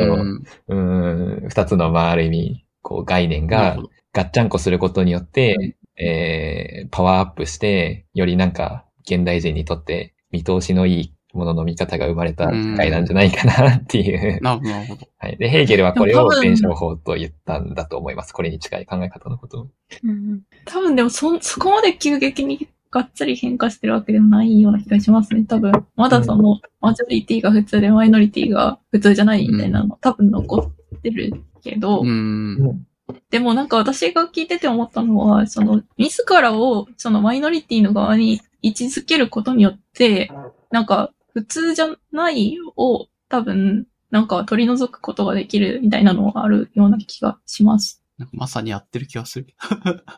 結構普通じゃないでしょって言われるたびに、いや、自分にとって普通ですがっていうのは随時言っていくのスタイルを常に採用してきたから。多分、そうかもしれない気がする。だから、その、例えば、山本民族じゃない人が、なんか自分はこれ、何々民族ですって言うっていうことは、その人にとっての普通を勝ち取ることなのかもしれない気がする。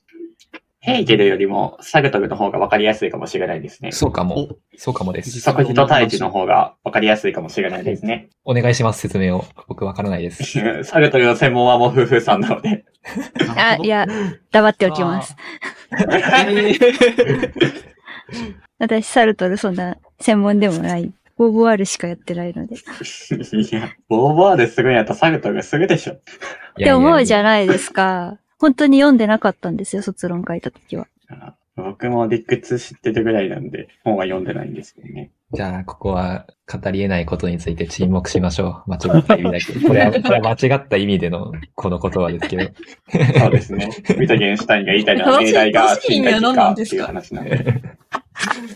えっと、命題化できない、命題化できないことについては、えっと、審議を下すことができないみたいなことですかね。そう、そうです。うんミトゲンシュタインの言ってることはそうです。なるほど。えっ、と、サル、サルとはまた違う話だよね、今の。あサグトルも、あの、ヘーゲルの、あの、話とは似てるんですけど、うんサグトルの場合は、あれなんですよ、その、自分が、その、生きてる状態は即時存在って言って、うん。その自分の生き方とか、その自分自体について何も疑問持たないんですけど、うんその、自分を否定するものに出会って、自分を改めて見直して対峙存在っていうものになるんですね。ああ。これがヘーゲルの、まあ、あの、テーゼとアンチテーゼに似てるっちゃ似てるんですけど、うん。まあ、そっち系の話なんじゃないかなって、ヘーゲルよりも。って思いました、僕は。民族とかの話になってくると。いや、きっとね、こういう問題は、いろいろな思想家の名前を出して語ることができるんですよね。すごい僕とソラさんの間の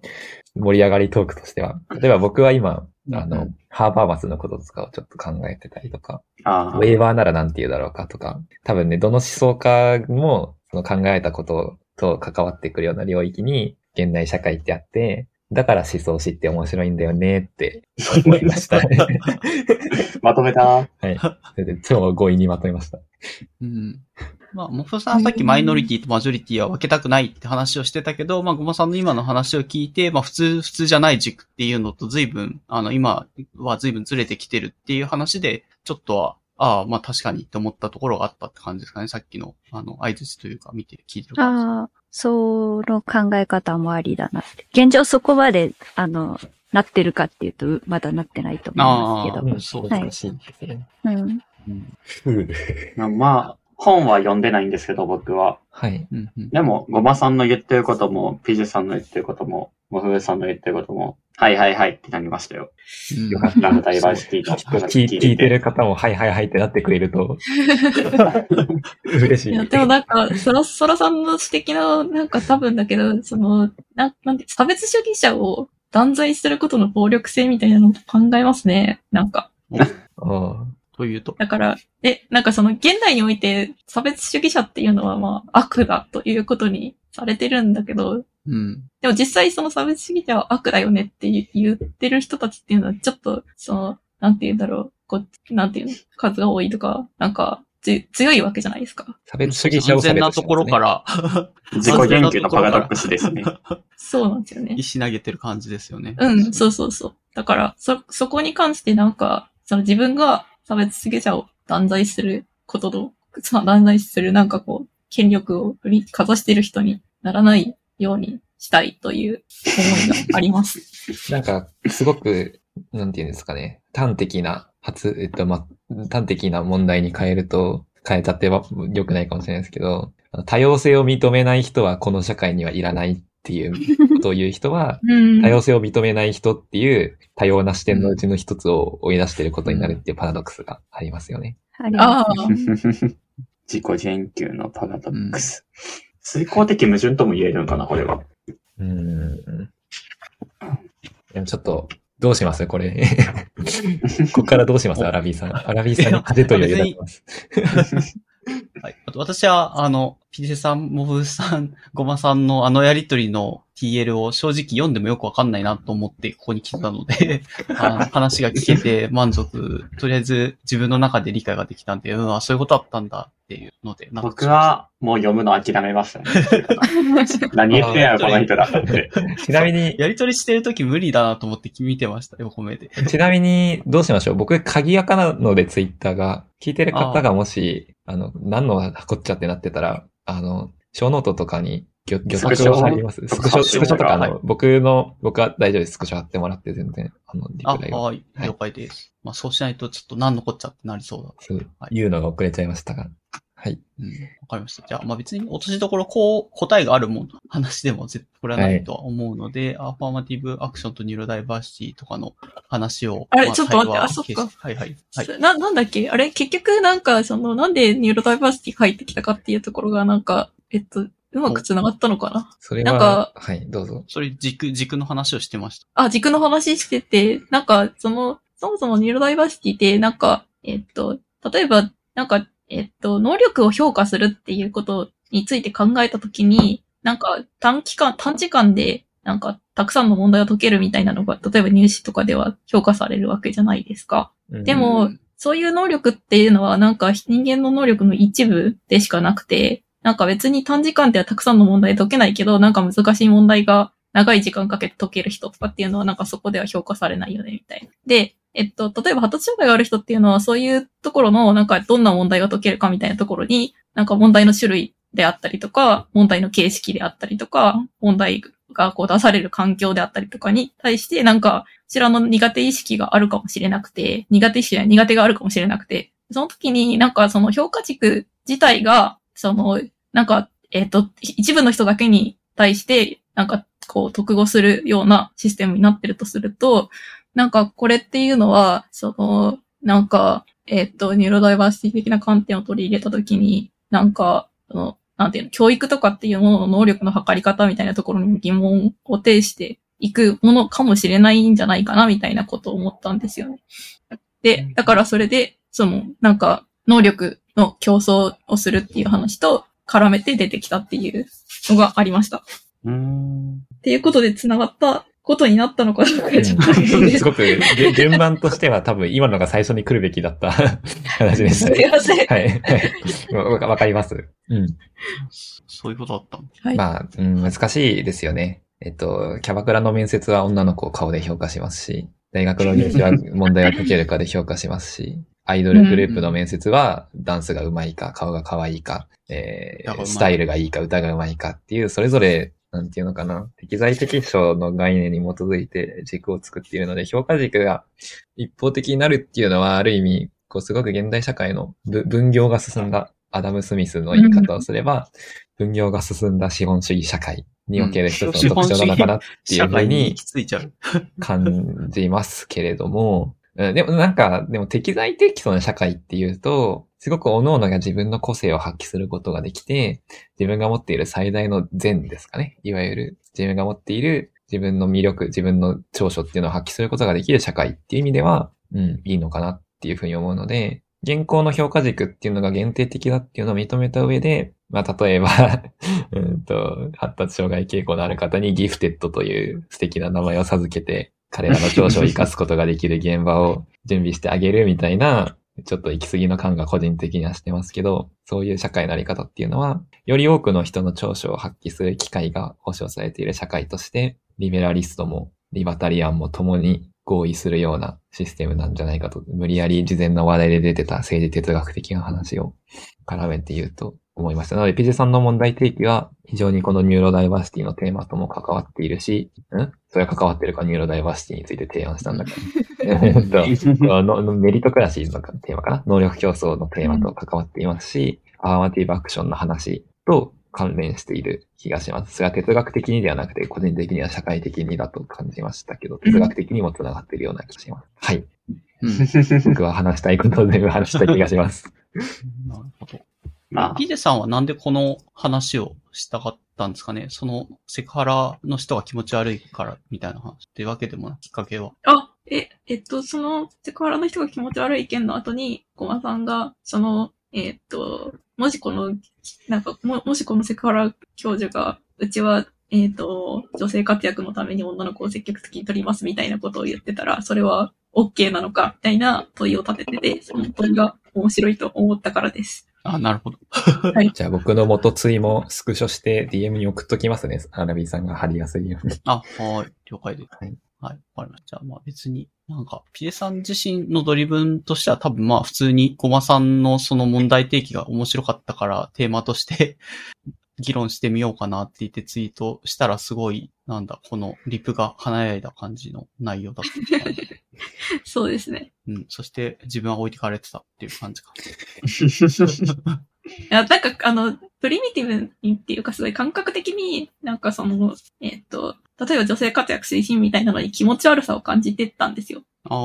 で、なんか、その、例えば、えっと、うん。で、なんかそれがどうして気持ち悪いのかみたいなところを分解していったときに、うん。そ、の、例えばそれは、じゃあどうして、その、セクハラ、セクハラではないのかとか、なんか、うん。そういう、なんか、えっと、例えばあとはその、なんか男女を二分して扱うこともぜひみたいなところとか、まあいろいろなんうん。か、気持ち悪さとしては、めまあいろいろあったので、それについて、なんかは話し、話したかったっていう感じですか？お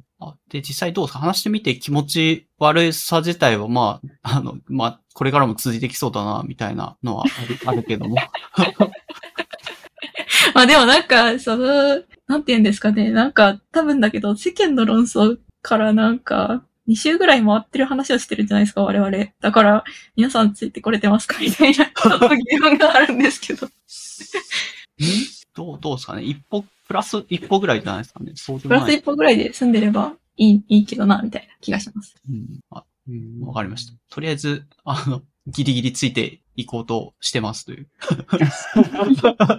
まあ大丈夫ですかね？この二つのテーマについて補足とか、あの、言い足りないことがなければ。うん。いや、なんか、すごく難しい話をしているみたいな風な、あれかもしれないんですけど、使ってる言葉とか話が難しく表面的に見えそうなのは、僕なんか特になんかその色が強くて自己嫌悪なんですけど、あの、難しい、なんか専門的な用語を使っちゃったりとか、こう僕とかピジさんとか僕さんは、こう、文脈があるから、前提があるから話せてるっていうだけで、なんかすごく難しいことをしてるように見えて、あくまでこう僕たちの感覚の話をしている。単純になんか、キモいことはキモいよね、嫌なことは嫌だよね、みたいなのを、僕たち自身もうん。頑張って言語化しようとしてるだけなんだっていうことは、えっと、言い張っておきたくて、別になんかすごく難しい議論を積み重ねて空中戦をしようとしているっていうかしているわけではなくて、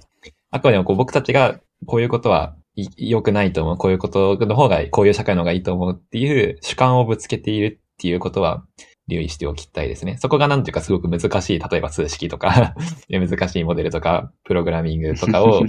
絡めた議論をしていらっしゃる、まあ、いわゆる理工学系の方たちがするようなディスカッションとはえ違うことだと思うし、なんかそういうところでは、ついていけないなって個人的には思ってほしくないなっていうエゴがあります。せっかくなら、ぜひ自分の持っているご感覚みたいなものと、僕たちが言っている話を比較してみてくれると、より楽しいのかなって、なんかすいません。うまく言えないんですけど、思いました。まあ、数式とか使って議論するのとそんな変わんないんじゃないですかね。変わらないのかも。僕が、僕が数弱なだけかも。い や多分、その、パッと見がなんか、X とか Y とかなのか、パッと見がメリットクラシーなのかっていう違いなだけなんじゃないかな。なるほどう。ん。そうなのかもしれない。はい。そ、その話だと結構難しいっていうので、なんか、合意が取れちゃうけど、いいのか。僕は聞いてて分かりましたよ。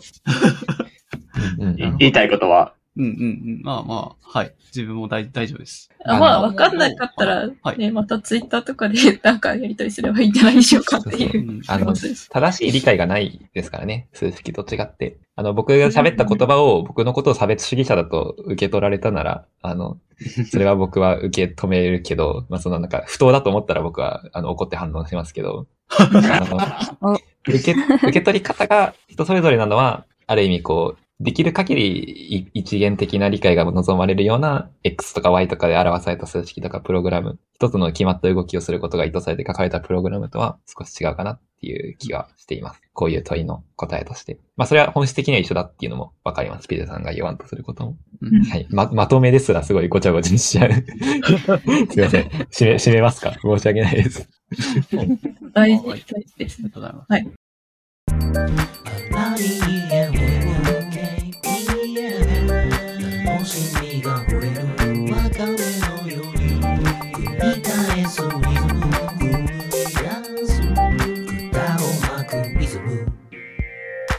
いや、一応、トークテーマは消化できて、うん、で、できればなんですけど、あの、このポッドキャストコンテンツ系は少なくともちょろっと入れるようにしてて書いてくれてるので、本の紹介と、まあ、どんな本で、まあ、感想とかをポロッと話してもらった後に終わろうかなと思うんですけど、は大丈夫ですかね？はい。えっと、じゃあ1個目、ピジさんがコンテンツで本のやつを紹介してもらえればお願いします。あ、はい。えっと、多分ちょこっと話したかもしれないけど、えっと、フェミニズムって何ですか？という清水晶子さんの本を読んで、すごく、あ、うん結構面白かったので紹介しようかなと思って、ちょっと待って、うんうん紹介文書いたんだけど、待って、待って待って、うん。どこに書いたんだっけ？ショーノートにありますよ。ショーノートにある。あ、そうですね。えっと、なんかフェミニズムの歴史と現代の社会問題に対するフェミニズム的な観点を紹介している本でした。で、えっと、多分、そのフェミニズムが扱ってる問題ってめちゃくちゃあって社会問題。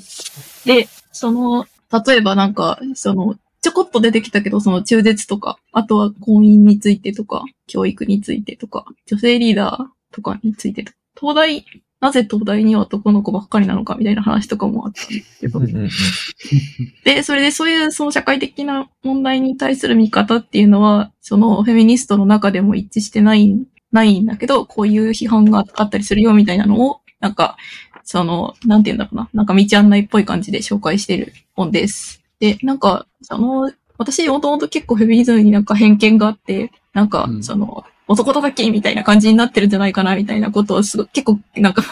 警戒してたんですけど、なんかこの本はその、なんて言うんだろう、フェミニズム的な視点を通して社会問題を見ていきましょうみたいな感じだし、その、なんか話の途中で出てきたかもしれないけど、その女性といっても、なんか人によって経験とか、なんか立場とか価値観とかみんな違うよねみたいなことを、すごくなんか大事にしてる感じなので、なんか、なんて言うんだろう、ここう、この人は女性だけど女性、女性とは何かみたいなことはなんかそこまで触れずに、なんか、その、なんて言うんだろう。まあ、いろんなか、いろんな観点があり、あるよねっていうことを大事にしてるところが、なんか安心して読めるなと思いました。でうんはい。うん。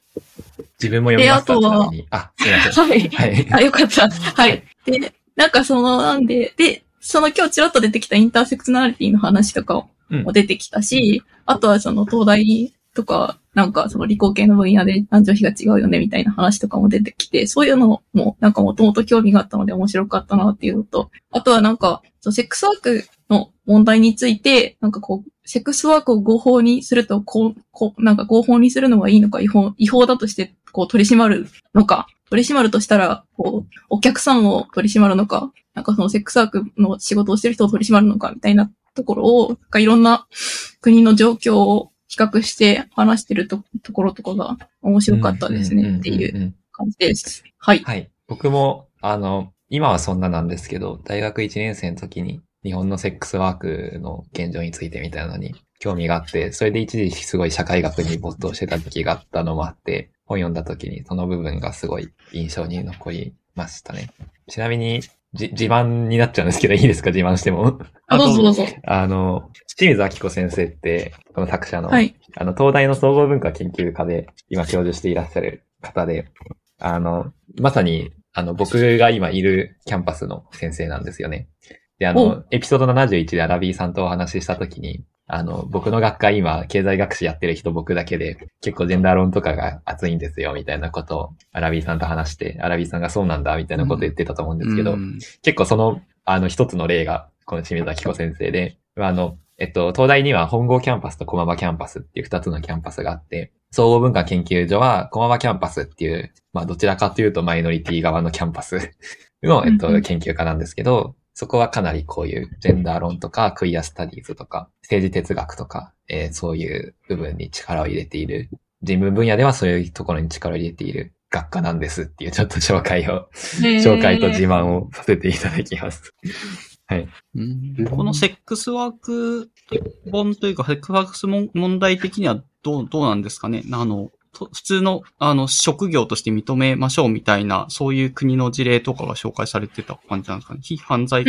モデルとかが紹介されてたような気がするんですけ職、職業として扱わないとうまくいかないっていうのは、それはそうなんじゃないかな、とど。いうんん気がしますが。立場は分かれますよね、非常に。うん。あ少なくとも現行そういう職業に、で、その、生きていなければいけない人たちがいて、いきなり違法化するとそういう方たちは逮捕されることになって、より社会的にうん。弱い立場に貶められていくので、現状いきなり違法化しろっていうのは、まあ、無茶な話なんですけど、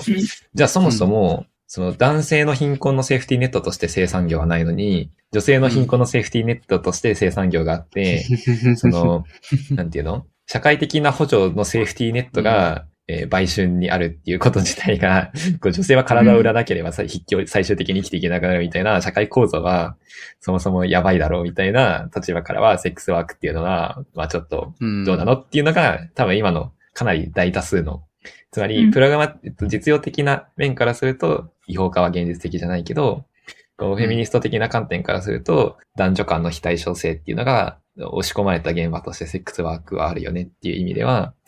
まあな 僕もあの、すいません、正直に言うとあんまりこの話については話したくないというか、うん。非常に話すのが難しいテーマだと思うし、僕みたいなペーペーが話すあれじゃないと思ってるので、なんか難しいところとして、その、なんか貧困の結果として押し込まれているっていう言い方が必ずしもなんか、その、正しくなくてみたいなはいところが多、分はいあるん、でえっすよ。なんかと、あその、はい。自分らは、その自分らは自己実現の手段としてやっているんだっていう人たちからすると、そういう見方は受け,、はい受け入れられないえっと、みたいなことがあって、はい。うんえっと、げ現実的には、えっと、セックスワークと一言で言っても、えっと、キャバクラから、えっと、な、なんて言えばいいのかな。ちょっとすいません。アラビ FM 的にどうなるかもしれないっていうのはあるんですけど、キャバクラみたいな、えっと、立場から、うんと、すごく過激なプレイをする、本番。本番以上、うん本番以上ですね。うん。えっと、をするような、えより細部、細かい商品化を行うような生産業まで存在していて、えっと、それぞれの当事者、それぞれに従事している当事者に話を聞くと、全然こういう問題に関して意見が違うから、こうこれがセックスワーク当事者の声です。ほらって言って、提示する論法は危険性を秘めるっていうところはあります、非常に。なので、えーそういう当事者間の、えー意識の差っていうか、その当事者の間のスペクトラムも大きいっていうところまで踏まえて、うんこれは非常に難しい、社会的かつ、えー人文学的な問題になっているっていうのは、すいません。僕はここまでしか言えないです。申し訳ないです。うん はい。あでもそういうふうに、こう、なんか、いろんな立場とか、いろんなこう価値観とか、いろんな状況にいる人が、その一つの問題に対して何か意見を言うとしても、必ずしもしないよねっていうのはもう当たり前にあるけど、まあそういうところを、その、うまく説明してくれてるのかなと思いますね、この本は。はい。うんはい。入門書としてすごく最適だと思いました。偏ってないですよね。客観的に、あの思想地として書いているのが、やっぱりアカデミックな分野で活動していらっしゃる方だなっていうふうに、すごはいく痛感しました。じゃあなんか前、ムート君にフェミニズムの、なんかその Q&A 本みたいの進めたときに、いや、1000円無駄にしたわってめっちゃ、あれもなんか結構 男叩き本っぽかったですよ。多分。そうそうそう。っていうのもらったけど、この本だったらムート君もそんなにお金無駄にしたわと言わないぐらいな、あの、中立として認めてくれそうな内容かもしれないって感じ。何の本をおすすめしたんなんか？ですかその社会問題に興味があるかどうかみたいな気がしますね、そもそも。なんかいろんな社会問題を理解するという時の、なんか視点として、そのフェミニズム的な視点がありますよっていううん感じで見えるのかな？でも、なんかでも結構ね、でも私読んだんですけど、なんか結構難しいですよね、この本。いや、難だから難しいです。とても。いきなり、なんか、その、え、フェミニズムのフェの字も知らないよみたいな人が見たときになんか、拡張性って何みたいな、なんか、結構難しいんじゃないかな。みたいな気がしますそれ。はアカデミックな人間が書くことの語弊ですよね。きっとあの清水先生はめちゃくちゃあの初学者でもわかりやすいようにということを意識して言葉を選んで書いているんですけど、それでもまだというところは、うん、はいうんって思いました。いや、でも、いや、かなり本当にすごくね、内容もまとまっていて、わかりやすくて、いろいろ現実的な問題にまで踏み込んでいて、文章力すげーって読んでて感じました。よ要約力っていうのかな。うんうんうん。なので、個人的には、うんえっと、本当の初学者に対しては確かにお勧めできないかもしれませんけど、比較的幅広い層にお勧めできるはい。本だなっていうふうに読んでて感じましたね、自分は。あれだ。はいえっ、と、すみません。さっきの本だと、ジェンダーについて大学生が真剣に考えてみたっていう一橋大の。はい。あの、さ、佐藤、佐藤文香さんが監修している本です。多分だけど、それは制限無駄にしたって言うかもしれな。はい大 大学生がが真剣に考えた本は、大して面白くなさそうですね。なるほど。僕、僕が自分で真剣に考えて本を書いても面白いものにならないなっていう自覚があるので僕 そんな、これが、おすすめが良くなかったっていうか、まあ、他のポッドキャストで勧められてた、て、ああ、なるほどねっていう、とかかりとしてっていう話で出したところ、ムート君が1000円無駄にしたわって言われてしまった。まあ、おすすめの切り取りが良くなかったかも。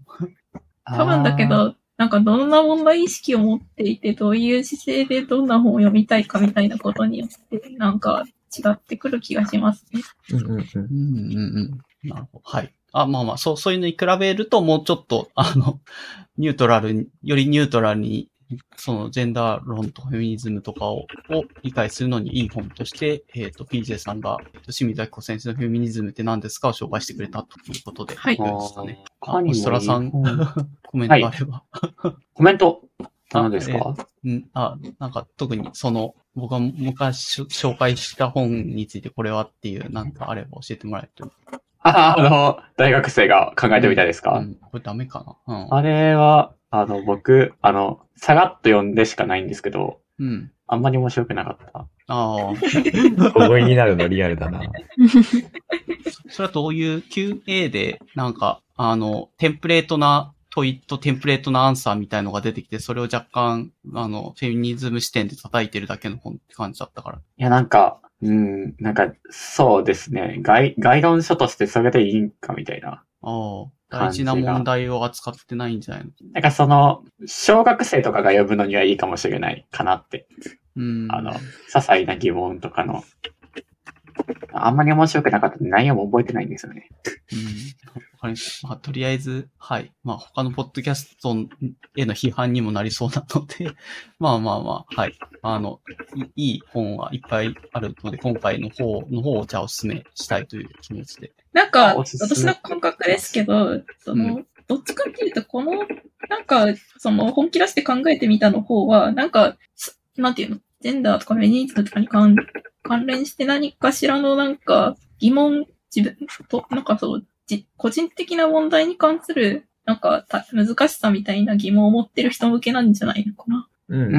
ん。別にその学説史的な背景にそこまで興味はないから、フェミニズム的な視点で現代問題を考えてみたいっていう方にとっては、確かに清水先生の本よりも僕読んでないので、適当でとても申し訳ないですけど、そういう読みやすいのは読みやすいと思います。うんフ。ァスト教養書の方が向いてるかもしれないですね。うん、そうだね。ファスト教養寄りだかな？確かに。うん。で、かなりなん卑近な問いだ。はい。かつ、なんかその、なんかそういうのうさんくさいよ、みたいなことを言ってる人向けでもないんですよね、多分。うんだ。から、ちょっとフェミニズム知りたいな、みたいな高校生とかに向けて。あ、そうです、そうです、そうです。ちょっとかじりたいなぐらいのうん。人にはめちゃめちゃいいと思いますね。だから、その、いや、そんなのうさんくさいよって言ってる大人に対してはあまりヒットしないのかもしれない気がしあます。あ。フェミニズムって学問どんなもんなんやって思ってみようと思ったが違うと思いますね。ああ、そうですね。えっ、と、文脈だと他のポッドキャストでこの本紹介されてた感じだと、その会社で、なんですかね、あの、ジェンダー教育が言うほど未だにしっかりされてない会社に勤めていて、周りの、ま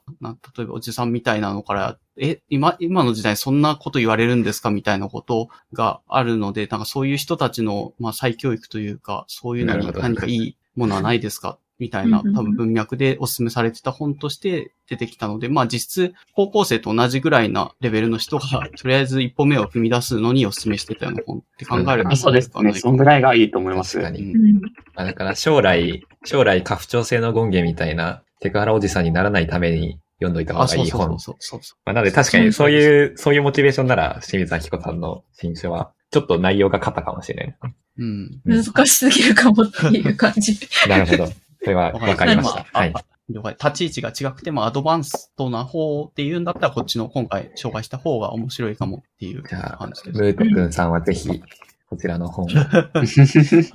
お勧めしときあます。とか、うんあとは、あれですね、初めてのジェンダー論とかいう本とかも読みやすかったですよ。初めてのそれで言うと僕もね、森山先生の LGBTQ 読み解くっていう本は、クイアスタディーズの入門には最適でしたね。新書のやつです、そうそうそう、新書のやつ、ノリで紹介させてもらえるなら。書いていくか。ああ結構しっかりしてそうな。初めてのジェンダー論。は、僕、あの、大学3年の時に、あの、ジェンダー系の論文書く時に読みましたね。結構面白かった。うん。めっちゃ評価が高い。う ん なる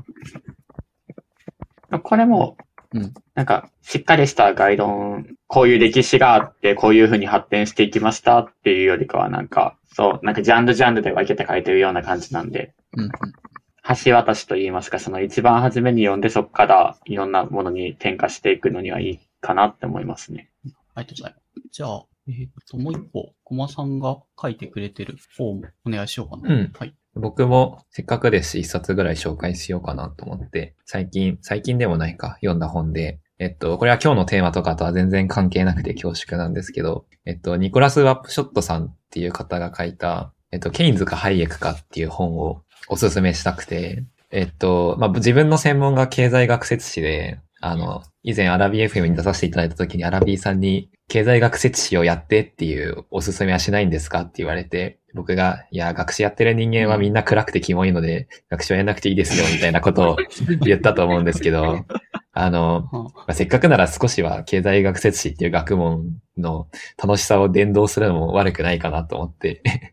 あの、経済学説史系の本で、あの、比較的多くの方にとって読みやすい本として、えっと、このケインズがハイエクかっていうのを紹介するんですけど、うんと、おそらくケインズは聞いたことある方多いですかね。えっと、1920年、3まあ、30年代特にですけど、のイギリスで、えっと、世界恐慌っていう出来事が起こるんですね。まあ、イギリスだけじゃないですけど、アメリカが始まりですけど。で、まあ、とにかくあの、国家の経済がぐちゃぐちゃになると。で、その国家の経済がぐちゃぐちゃになって、失業者がいっぱい出てきたときに、まあ、社会不安が非常に高まっていて、イギリス経済が危機に陥って、その時にどうするべきかっていうのが、そのイギリスの経済学者の間で非常に大きな論点になったんですね。で、えっと、その時に、えっと、一つの立場として、ケインズ、ケインズっていう、えっと、ジョン・メイナード・ケインズっていう人がいて、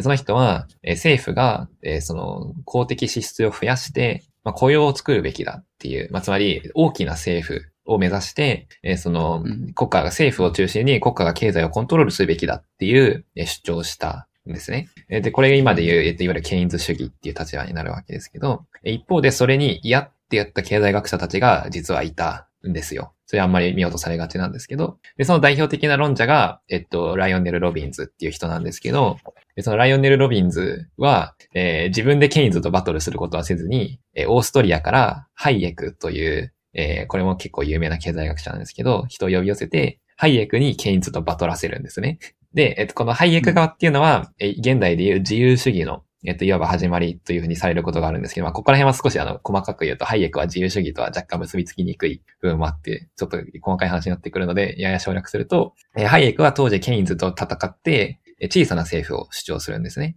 で、これはまあなんか、現代的な感覚からすると奇妙かもしれないんですけど、えー不景気の時ほど政府は経済をほっぽらかした方がいいっていう考え方なんですよ。まあ不景気の時ほどっていうか、基本的には。うんうん。じゃあなぜかっていうと、えー今その頑張っていろいろ外科手術をして、なんとか表面上整えても、後でしわ寄せが来てまた大きな強行が来るだけですよと。つまり問題を先送り先送りにするだけで、えー結局その経済っていうのはある意味生き物のように自制的に秩序を作っていくものなので、えーそれに、えー人政府が頑張って人為を加えても限界があるし、むしろ悪影響を及ぼしますよっていう、まあ、すごい大雑把に言ってしまうとそういう主張があったわけですね。で、うんえっと、まあ、このケインズかハイエクかっていうのは、えー歴史的に言えばケインズが勝利したんですよ。えーアメリカのニューディール政策なんかが典型的で、えー一時期大、世界恐慌以降、世界は、えーケインズ主義の虜になったわけですね。なんですけど、うんえーやがてスタグフレーションっていう現象が起きて、えーケインズ主義の矛盾が、えー証明されてしまうんです。えっと、ケインズ主義は失業率が減るとインフレ率が上がるっていう、えー主張、理論をもとに、えー失業を減らしてたんですけど、うんえー失業率とインフレ率が、えー共に、あ失上がる、共に上がるっていう現象が起きてしまって、ケインズ主義は間違ってるっていうことになってしまったんです。経済学史の中で、経済学コミュニティの中で。で、えーそこから今度、まあ、ともう早くはその時亡くなっていた、まあ、亡くなっていなくても、えーほぼ、まあ、引退していた。で、まあ、フリードマンっていう後継者がいるわけですけど、えーケインズ主義が衰えて自由主義、小さな政府主義が、えーやがて世界を巻き起こるで、それがまあ、新自由主義って社会的には言う時代ですね。っていう感じで、まあ、えっと、20世紀を通して、えーこのケインズ・ハイエクの論争っていうのが、えーこの大きい政府、小さな政府っていう現実問題として、えー進んでいって、まあ今なお、えー社会でも進んでいるんじゃないかっていうことをえー書いている本で、えーっていう、ここまでの僕の説明を聞くと、なんかごちゃごちゃして難しそうだと思うんですけど、あの、作者さんが、経済学説史の学者じゃなくて、ジャーナリストさんうん。で、あの別に歴史の専門家とかじゃなくて、いわゆる現代の、えー国家財政とか国家経済の問題について関心を持っていらっしゃる方、まあ、つまり大きな政府対小さな政府論みたいなところに関心を持っていらっしゃる方なんですよ。なので、まあ、非常に小説みたいなテンションで読める本だと思います。まあ、っていうとちょっと言い過ぎかもしれませんが、あの、セリフがめっちゃ多いです。ここでケインズはこう言った。この時ハイエクはこう言った。ハイエクは激怒した、みたいな。いや、激怒したかどうかわからなくない学説史的には、みたいなノリで、なんか結構脚色されてるんですね。で、結構あの、劇的に書かれているんですけど、えー一度ちゃんとコールドウェルさんっていうアメリカの経済学説史の大家が監修しているらしいので、内容はまあある程度正確。ある程度というかちゃんと正確。で、まあ、かつ読みやすさにも配慮されていて、まあしかもこう現代のいわゆる公的な支出を増やすべきか減らすべきかみたいな政治問題、財政問題ともつながっていて、まあとても読みやすいと思います。なので、えっと、こう、なんて言うんですかね。うんうん、こう、生活が困難な人を救うために、例えばコロナ禍中に補助金をいっぱい出すべきだ。政府はどんどん大きくなって公的支出を増やすべきだ。みたいな論法が、うんどうして必ずしも受け入れられないかっていう。まあ、実はちょっとケインズ主義とは違うんですけど、厳密には、まあ、ケインズ側の主張が、うん、えっと、どうしてこう、必ずしも受け入れられないのかっていうことを考えたい方におすすめですね。えっと、なんか、日本で、あの、3年前ぐらい、2年前ぐらいに、もう全員に10万円配っちまえみたいなことをしたじゃないですあ、か。やってたやってた。うんで、あれは結構評判が良かったと思うんですけど、で確かにすごくいい側面があったんですね。公的な扶助を受けにくい方にも届きやすかったとか、えーまあ単純に国家経済をうまく助けたとか。なんですけど、まあ一方でその、必ずしもそういう政策には負の側面があるっていうことを、まあ経済学的には言われていて、まあそこを少し踏み込んでみたいっていう方に、えー一つおすすめなアプローチとして、歴史的に考えてみるっていう、えーその似たようなことが起こった100年前の世界恐慌時代の経済学者の論争を振り返ってみるっていう点で、えーこの本はちょっと分厚くてね、まあ長くて、読書的にはタフかもしれないんですけど、あの、個人的には面白かった本でした。はい。うん。そのさっきの、すいません。えっと、ケイン、ケインズの、えっと、政策がダメだったので、えっと、失業率下がってインフレ率が上がってたことが起きちゃったから良くないっていうのがあったんですけど、それ、それはそんなに致命的にダメな感じなんですかね？うーんと、ちょっと待ってくださいね。えー、頑張って考えます。えっと、それ自体がダメだったというよりは、うん。えっと、ケインズ政策の、ケインズ主義的な政策の、うんと、根本的な穴として、うん。失業率っていうものを、うーんと、国家がコントロールすることができるっていう立場だったんですね。うんで、えっと、そのコントロールすることができるっていう根拠として、うーんと、公共政策とか、なんか公共事業とかですよね。橋を作るみたいな。うん、表面的にはそうですね。公共事業によって雇用を増やすっていうのがまあ政策段階ではあるんですけど、うんと、ケインズ理論、ケインズ理論とマネタリズム。あーと、だから、ちょっと待ってくださいね。ちょっと少し踏み込むと、えー、うん、でもちょっと違うか。財師省。うーん、マネーサプライの話。なんかすごくごめんなさい。うんと、端的に言うのが難しいのと、僕があまりマクロ得意じゃないので、うまく言語化できないんですけど、うんうん。まあ、キーワードとかで、あとそこら辺調べてくださいはいえっとあ、そうですね。うーんと、うん、えっと、利子率をあ、いや、すいません。やっぱり下手なことを言うのはやめておこう。また前回同様間違ったことを言いそうなので。えっと、うん。そう、ケインズが言うように、うんと、雇用、失業率が高い状態を改善するために、うんと、国家が雇用を充充実させるような財政出動をするうんことによって、えー国家の、えー失業率、えっ、と、国家経済危機っていうのをえー防ぐことができると。えーそうすると、インフレっていうのが一番経済的に大きな問題で、インフレの速度が制御不能になるっていうのが、今まさにに、この世界で起こっていることに近いですけど、政府がインフレ率をコントロールできなくなると、えー物価が信じられないスピードで暴走的に上がっていって、えーうん戦後のドイツみたいな感じで、えー僕たちの貯金していた札束がゴミ数に、ゴミくずになってしまうと。で、そうすると僕たちは激おこなわけじゃないですか。で、反乱が起こって、えー放棄が起こって戦争になるわけですよ。なので、えーインフレ率をコントロールするために失業率をコントロールするんだと。っていう立場だったんですけど、えーこれは、えっと、まあ、し大きな視点で言うと、失業、えっと、労働力が余っていて雇用が少ない社会を前提としている理論だったわけですよね。だけど、現代社会って、むしろ、えっと、失業率よりも、えっと、労働人口よりも雇用の方が充実しているような社会と、まあ、当時と比べるということができて、そうすると強行が発生していないとき、失業がとんでもないことになっていないときに、ケインズの理論っていうのはあんまり有用じゃないんじゃないか。えっと、マネタリストって言われる人たちは、えそのインフレをコントロールするための指標として、失業率よりもえ貨幣供給量が大事なんだと。だから今、その日銀とか、えっと、FBI とかは金利でインフレをコントロールしようとしますよね。うん、そう。雇用政策じゃなくて。うんえっと、そこがあのニューディールとの大きな違いですけど、まあ、その貨幣供給量、まあそれがえっと数値的な面では、えーテクニカルな面では金利に、うんえっと、よって、えっと、失業率、インフレ率を制御した方がいいっていう理論にまとって変わるっていう、まあそうあの理論的には、えーそういうことになりますけど、おそらくすいません。これは本当に間違ってたらマジで恥ずかしいんですけど、間違ってるというか変なこと言ってたら。えっと、なんですけど、まあ、この本はそこまでは踏み込んではいないですね。どちらかというと、まあ、もう少しこう素朴なっていうか、えー政府がコントロールするべきか、それとも、えーある程度は自由本人でいるべきか、みたいな、えー立場の話なので、もう少しあの、うんテクニカルな話をする場合は、うんまあ、金融論、マクロ経済の教科書とかを読まないといけない気がして、僕も今読まなきゃいけないなって思いました。ああ、はい。わかりました。はいありがとうございます。ませんまあまあ、歴史を追うと問題意識も生まれるっていう意味では、あの、はい。は読みやすいやつで入るのは良さそうだなと思って聞いてました。はい。あとなんか、登場する経済学者がみんな可愛くていいですっていう、すごい学説史オタクの感想。え、なんかその、激怒したとかが可愛いいや、なんかね、うわー経済学者っていう喋り方。ああ、オタクくんさー、みたいなね。なんかね、いや、なんかすいません。僕がすごい学説史やる理由の一つが、昔の経済学者のこの、なんかポジショントークが面白いっていう、ある意味そういう魅力が詰まった本な気がします。面白そう。うん。はい。ありがとうございます。まあ、もう大丈夫かな。一応、はい。あの、コンテンツで本を、えっ、と、最初、清水明子先生のフェミニズムって何ですかっていう本であったりとか、えっ、と、あと、ソラさんが言ってたのかなえっ、と、加藤修一さんの初めてのジェンダー論ですあね、。そうですね。はい。と、とごまさんが最後に、えっ、と、ニコラス・ワプショットさんのケインズかハイヤクかっていうのが読みやすくて、経済学、学史、経済史としてはいいですよっていうので紹介してくれて経済学史です。ました。あ経済学史、はい。はい いいです。はい。じゃあ、そんなところで、最後、アナウンスで、えっ、と、どうだろう。せっかくなんで、もふもちラジオの宣伝など。はい。もふもちラジオの宣伝？あちょうどの、地道にやってます。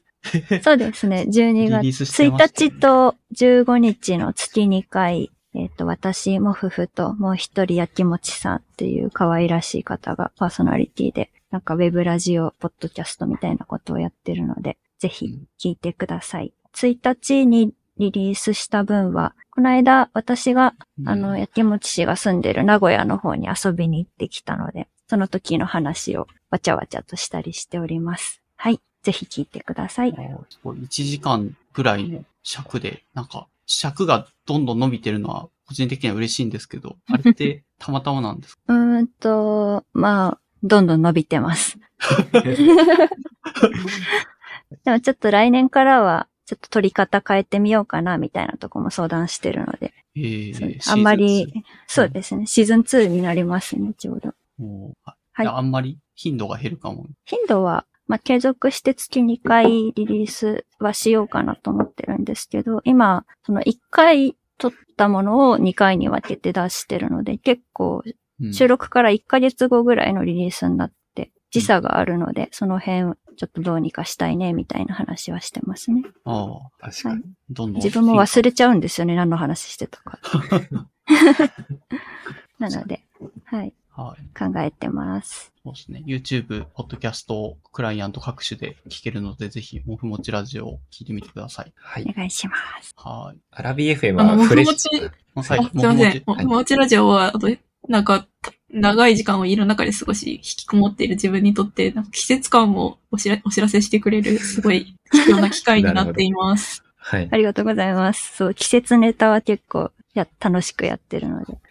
テーマが。家にいる方は、それで感じていただけますね。テーマがすごいいいですよね。漬物トークとか僕めっちゃあ、ふわふわしながら聞いてました。ほんわか、ほん わか、ほんわかしながら聞いてました。今日、今日のこのラジオの、対極にある気がする。ゆる、ゆるゆる、ゆる哲学座談会とは言っていたが。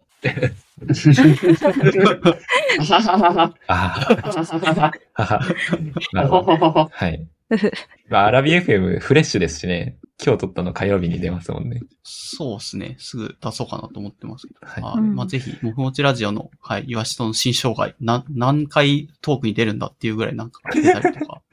身長が落ちすごいですよね。あれすごいです。食べたくなります。聞いて。食べました。大魔です。え、食べた？あ あ、そう。ピゼさんがちゃんと、どうでした？ちゃんと広告効効果があります。うんうん。僕も炊き込みご飯作りました、生姜の。ね、作ってくださいましたよね。あ私もその後作りました。炊き込み、炊き込みご飯。うんなんか、直近とか2ヶ月、おと先月ぐらいのやつだと、焼きもちさんの誕生日会で、焼きもちさんがポッドキャストを撮ってることが、えっ、と、なんか生きてる気がするっていう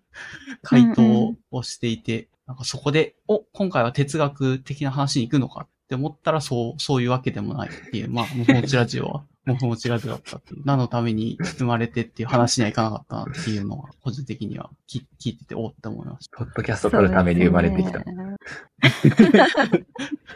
さん。うん。まあまあまあ。はい。あ、それも別に、でも哲学的じゃないかというと、薬松さん自体の、なんだろうな、あの、やっぱり何かしら活動してること自体は充実感があってっていう意味では非常にもしかしたら哲学的だったのかもしれない。うん。はい、あ 全然響いてなかった。すいません。じゃあ、えっ、と、最後、えっ、と、このポッドキャスト、今回のこの回、どうだ、分けるか分かんないけど、まあ、ちょっと、はい、編集してみて何かしらで出てくると思うので、その出したものに対して、えっ、と、どんなところでもいいので、えー感想をお寄せください。えっ、と、ハッシュタグは ARKBFM の文字になってますので、そちらまでお寄せください。えっ、と、ゲストは、えっ、と、ソラさんと、モフスさんと、ゴマさんと、ピジさんでした。はい、ありがとうございました。ありがとうございましたありがとうございました。感想お待ちしてます。